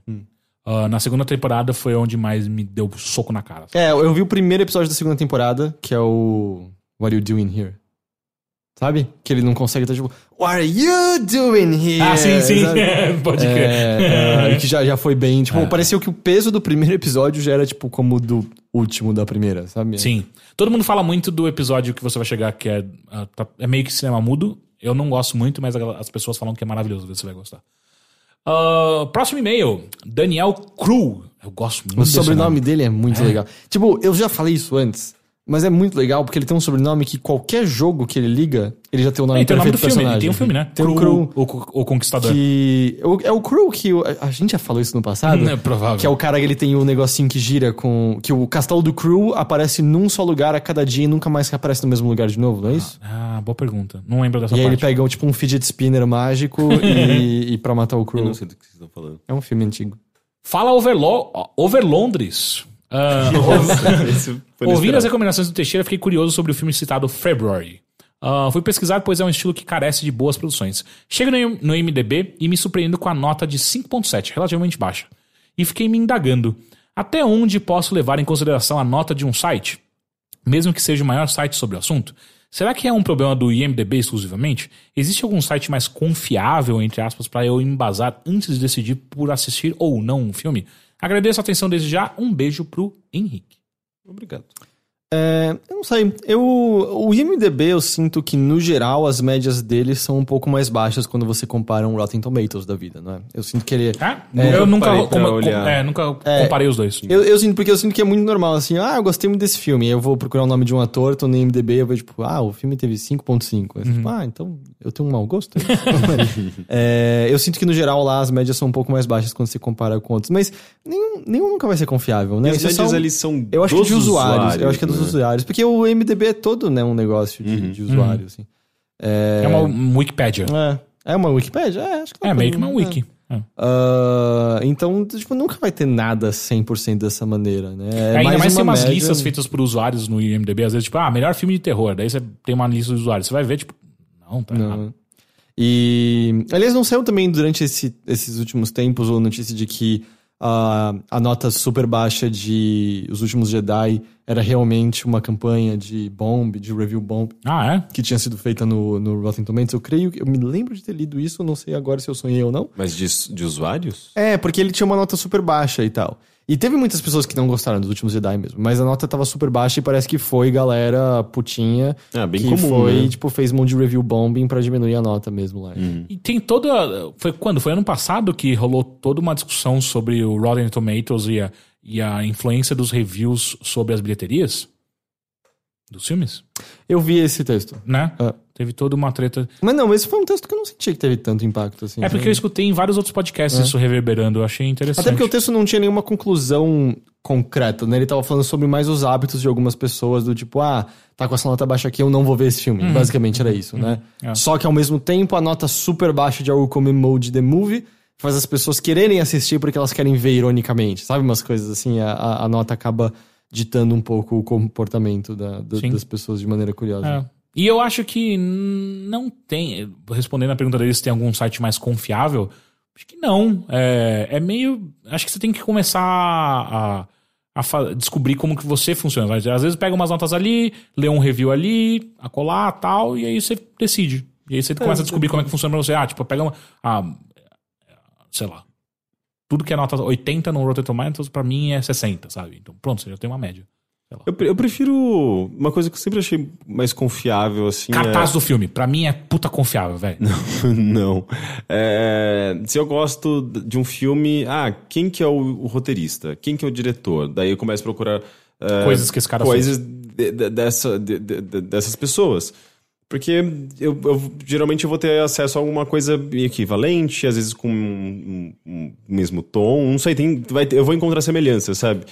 E geralmente funciona. Eu tenho vários diretores que eu, que eu aprecio muito hoje por conta disso, sabe? O Denis, Denis Villeneuve é um deles. é, David Lynch não, porque, tipo, sei lá. Você não acho- gosta do David Lynch? Não, Não, não, você eu, viu o que eu- o Rick falou? Ele eu não não considero, porque, tipo. Não considera o David Lynch. Que eu, eu tô estranho, falando Rick. que eu não, não, não foi nessa coisa de descobrir, porque eu já conhecia ele, sabe? Ele que- nasceu com o David Lynch na é, cabeça. eu fiz bi- bind watching de, de David Lynch. Mas, sabe, tipo, vários diretores assim, e eu acho que, que, é- que é uma coisa legal, sabe? Eu acho que vale mais a pena do que você ir atrás de eh, eu um acho filme que, por, por eu, nota. eu porque acho é que muito ok. arbitrário nota. Né? Eu acho que é totalmente ok ignorar isso também. Eu, eu, eu me assusto volta e meia como... Pessoas reagem mal. É, exi- existem pessoas que reagem mal do tipo, você falar que você não gostou de algo que tá bem avaliado, é tipo, não, você tá errado. É tipo, como Ou assim? então você só tá querendo confete. É, é meio. Eu acho muito louco, assim. Quem É. aceita esse consenso como verdade, esse vira o viés de confirmação dela, e pensar qualquer coisa fora isso é tipo, não, tá Absurdo. errado, é absurdo. Eu acho. É, é muito estranho. Muito, muito, Sim. muito estranho. Enfim, Próximo e último Esse é e-mail Esse é bom. é de Anônimo. Ultimamente estou em um dilema bem delicado. Conheci uma menina e acho ela engraçada, inteligente e muito gostosa. O problema veio quando nós fomos transar. Ela tirou a blusa e foi o par de peitos mais bonitos que eu vi em anos. Ok? Isso não é o problema, Ah, calma. tá. Estava tudo indo muito bem. Peraí que ó, o ok Google rolou aqui. E eu falei de... eu- Ah, tá. ah, ela tirou a blusa e foi para. Ah, estava tudo indo muito bem até que o filho da puta do meu pintinho. É, o diminutivo é dele, tá? Do meu pintinho resolveu ficar mole. Houve aquele constrangimento óbvio, mas eu não sou inseguro e deixei pra outro dia. Então, em outros três encontros, o pinto continuou mais mole que geleia. Cheguei a meter e puf, morreu. O que me deixa puto porque acho ela muito gostosa. Nesse período tive relações com outras mulheres que achava menos e outras mais atraentes, e com nenhuma aconteceu esse problema. Deixo de tentar com ela, ou talvez seja nervosismo e esse problema passe com o tempo? Amo vocês. Ah, gostei do pintinho. O nome do Não que eu e-mail. tenha visto, O mas- nome do e-mail era Pintinho Amarelinho. Por que, que você não colocou aqui? Esqueci, eu esqueci. É, eu não sei, de- acho que tem, tem várias coisas em, em jogo nesse, nesse momento. Né? Tipo, você já conhecia ela, você, se você, é, como, em que situação você conheceu ela, se você já tinha criado uma expectativa com relação a essa primeira vez. É, tudo isso vai contribuindo, né? Pra, pra que você possa, às vezes, se sentir inseguro, para que você se sinta, às vezes, não sei, menor do que ela, sabe? Tipo, porra, ela é gostosa demais pra mim, sabe? Mas ele falou que ele já encontrou com outras mulheres que ele inclusive considera mais atraentes do que essa. Não, ele, acho que ele não falou. Não, ele falou. Não, ele falou Mais? mais ou Ele- menos atraente. É, mais Ah, ou menos tal. Ah, então. É, deixa, deixa claro, nenhum, ninguém aqui É, é, psicólogo, ninguém aqui é urologista, Proctologista. ninguém... Urologista, não? Também, proctologista. Ok. Não, proctologista é no- atrás. É, então... Exato. Ninguém Mas é. mas, Alguém é De qualquer proctologista. jeito, né? Então, é, assim... o seu cu não fica ereto, sabe? É, Ah, não, tá, fala você não por viu você. meu cu? É. Mas, é, então, deixar, deixar isso claro, acho que isso é, isso é bastante importante. Mas me parece, tipo, se tá funcionando com outras pessoas, o problema é essa Ela. pessoa. Não, não sabe? ela o problema, mas é com ela. É com ela. Então, eu não sei, às vezes do tipo, você fala assim, ah, eu não sou inseguro. Aí, às vezes do tipo, talvez você tenha aspectos inseguros e não sabe. Porque às vezes do tipo, dei errado a primeira vez, que você tava nervoso por algum motivo com ela. E E, aí agora as outras tá vezes é a pressão de tipo, mano, deu errado as primeiras vezes, fodeu agora e não sei o que Você lá. cria muito mais pressão, você, se- você cobra se cobra, cobra mais de você mesmo. Uhum. É, mas eu, eu não tenho a menor ideia, assim, eu, eu acho que se tá dando certo com outras pessoas, total dá pra funcionar com ela também. Ao mesmo tempo, sei lá, vai num urologista de precaução. Se bem que tá funcionando, né? O, o pintinho tá, tá, tá, tá dando certo nas outras horas. Eu- né? É, eu. É que a gente tem poucos detalhes, né, sobre a relação dele com ela, tipo, se eles são brothers. A gente e... só sabe que os peitos dela são, são incríveis, é, segundo é, ele. Às vezes Ah. peitos incríveis é, São os- Às vezes é alérgico a peitos incríveis. é, é uma reação aos peitos incríveis. É, você tem que tomar picadas de peitos incríveis pra você Cala ver a se. boca, só para, por favor. Nossa. Só para, só para. Ué, mas... Por- por- eu nunca te pedi nada, só para, por favor. Por favor. Ah, não sei, às vezes você pode. Por, por mim, por mim. Às vezes você também pode tentar direcionar o sexo por uma coisa que te deixa excitado, enfim, que, tipo, que te deixa confortável e tal, e evitar aquilo que você acha que tá ah, ah, gerando um desconforto ou uma insegurança, pelo menos nas primeiras vezes, e talvez conversar com ela, sabe? Eh, Não sei também que tipo de É, exato. intimidade É, você não tem. sei, sabe? Tipo, se eles são brother, eu acho total vale trocar uma ideia. Ah, Bom, claramente eu acho que conversar eles estão conversando, porque, É, porque eles é tentaram engraçado, quatro vezes no total, né? Do, tipo, se eles não tivessem conversando, ela teria desencanado depois da primeira É. que deu e errado. ela é engraçada. Hum, pode ser também, às vezes, ela tá dando risada no meio. Dessa, quando acontece isso agora? É possível. Puta, não, mas se ela tá, se ela tá rindo aí é complicado. Mas não rindo do seu pintinho.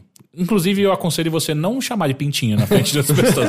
É, Que é bem broxante mesmo, né? é, é, não é? Eu acho que é. Ah, Pra ela vai ser. E aí, às vezes é, tipo, não tá rindo do seu pintinho, mas sim da situação que já, tipo, cara, quatro vezes, né? Começa a se tornar meio, meio tragicômico. Pensa na hora na gente falando aqui. Isso! Pensa eu falando Fala pintinho isso. É, de alergia a peitos É, incríveis. quem sabe esse seja o segredo. Não É, sei. mostra pra ela também o podcast. É, ué, se ela é engraçada, Não, ela é, tem um bom eu- humor. de Se verdade. você levou isso pra. Eu todo adoraria ter. Se você já se consulta, sei lá, com um terapeuta ou psicólogo, eu imagino. Se Uhum. você não fez isso, fale disso com, com ele. Eu não sei se. É que é de novo É que- urologista, né? Tá funcionando com outras pessoas. Não, né? é, urologista geralmente. É mais for físico. Vamos né? falar com o Jared Bauer. Fala com o Jared Bauer. É, o ele parece ser um cara legal. Ele parece É. um cara legal. Ele é vizinho do Gus, né? Dá pra falar. Ele é vizinho do Gus. É. Mas eu não Tá sei, aí. eu não sei se. A gente precisa chamar o Jared Bauer aqui, cara. Não sei se um único caso é, é- é- é suficiente pra você querer ir num urologista, num psicólogo. Às vezes é. Mas são só- quatro vezes. Não, é, quatro vezes com uma única pessoa. Exato. Não sei, dá mais um tempo. Tenta tá mais te dando uns algumas na vezes, conversa com ela. Tem, tem, tem opções mais baratas, menos desgastantes pra você tentar É, o resolver meu, meu ponto é que assim, se tá funcionando com todo mundo, menos com É. ela, o problema é como você está se sentindo em relação a ela. Sim. Talvez o ponto seja sentar pra pensar, do tipo, às vezes você acha que você tá gostando dela de verdade e isso te deixa inseguro, ou às vezes você acha que tem algo a provar para pra ela por algum, algum motivo e isso te deixa inseguro. Ahn, não sei, às vezes você tá botando ela num patamar desnecessário. Que, e esse patamar, quando eu digo, não tem a ver com. Porque você descreveu ela muito fisicamente, praticamente, fora ela ser engraçada. Mas patamar não tô falando sobre isso, sabe? Às vezes você tá realmente pensando que ela é muito especial, porque você tá pensando dessa maneira. E aí você parece muito menor em contrapartida. Pintinho. E aí o pintinho. É, tipo, você escreveu pintinho no e-mail, por exemplo, sabe? É, isso quer dizer muita coisa. E assim, não é overanalyzing, tá? Tipo, é, é- se você se refere ao seu pinto como pintinho. Às vezes ele foi no e-mail pra ser engraçado, né? Mas ele repetiu várias vezes durante o e-mail, não foi uma vez. É pra gente saber que era do mesmo que ele tava falando. Hum, tá. É, às vezes ele tá falando do outro.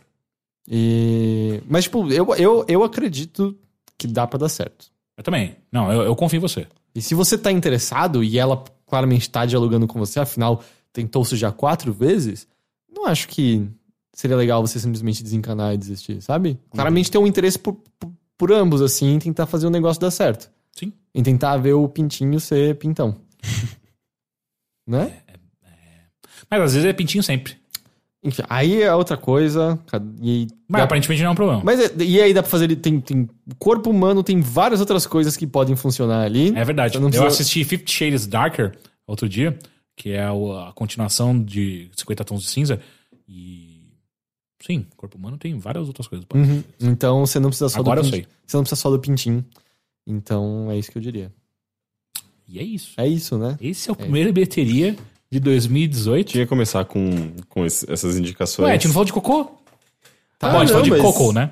Então. Não, mas eu tô falando, é, tinha que começar porque faz parte, né? É uma característica desse Eu tenho podcast. muitas coisas ainda que eu não, não falei sobre. Por exemplo, vocês viram aquele documentário sobre bonequinhos da Netflix? Não, Mó Eu, legal. eu vi. Mó Ah. legal. Eu gostei bastante. não vi.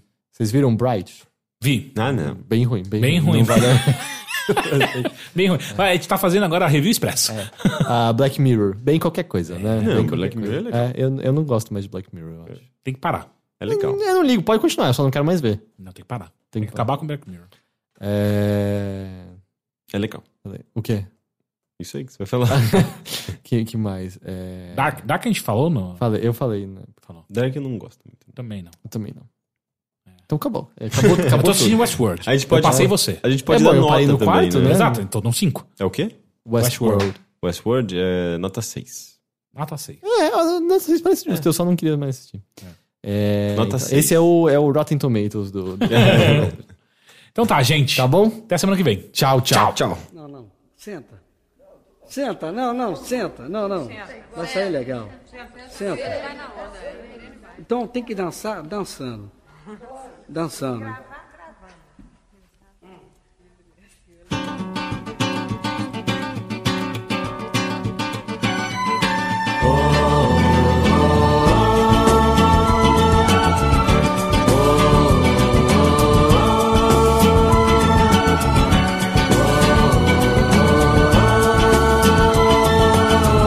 Os alquimistas estão chegando.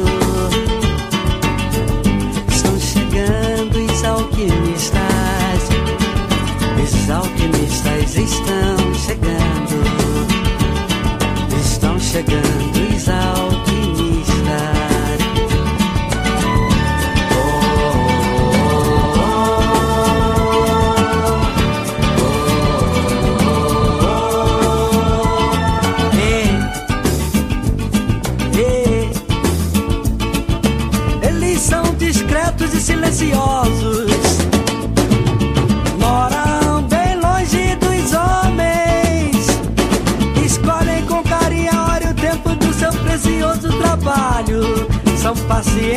assitos e perseverantes executam segundo as regras herméticas, desde a trituração, a fixação, a destilação e a coagulação.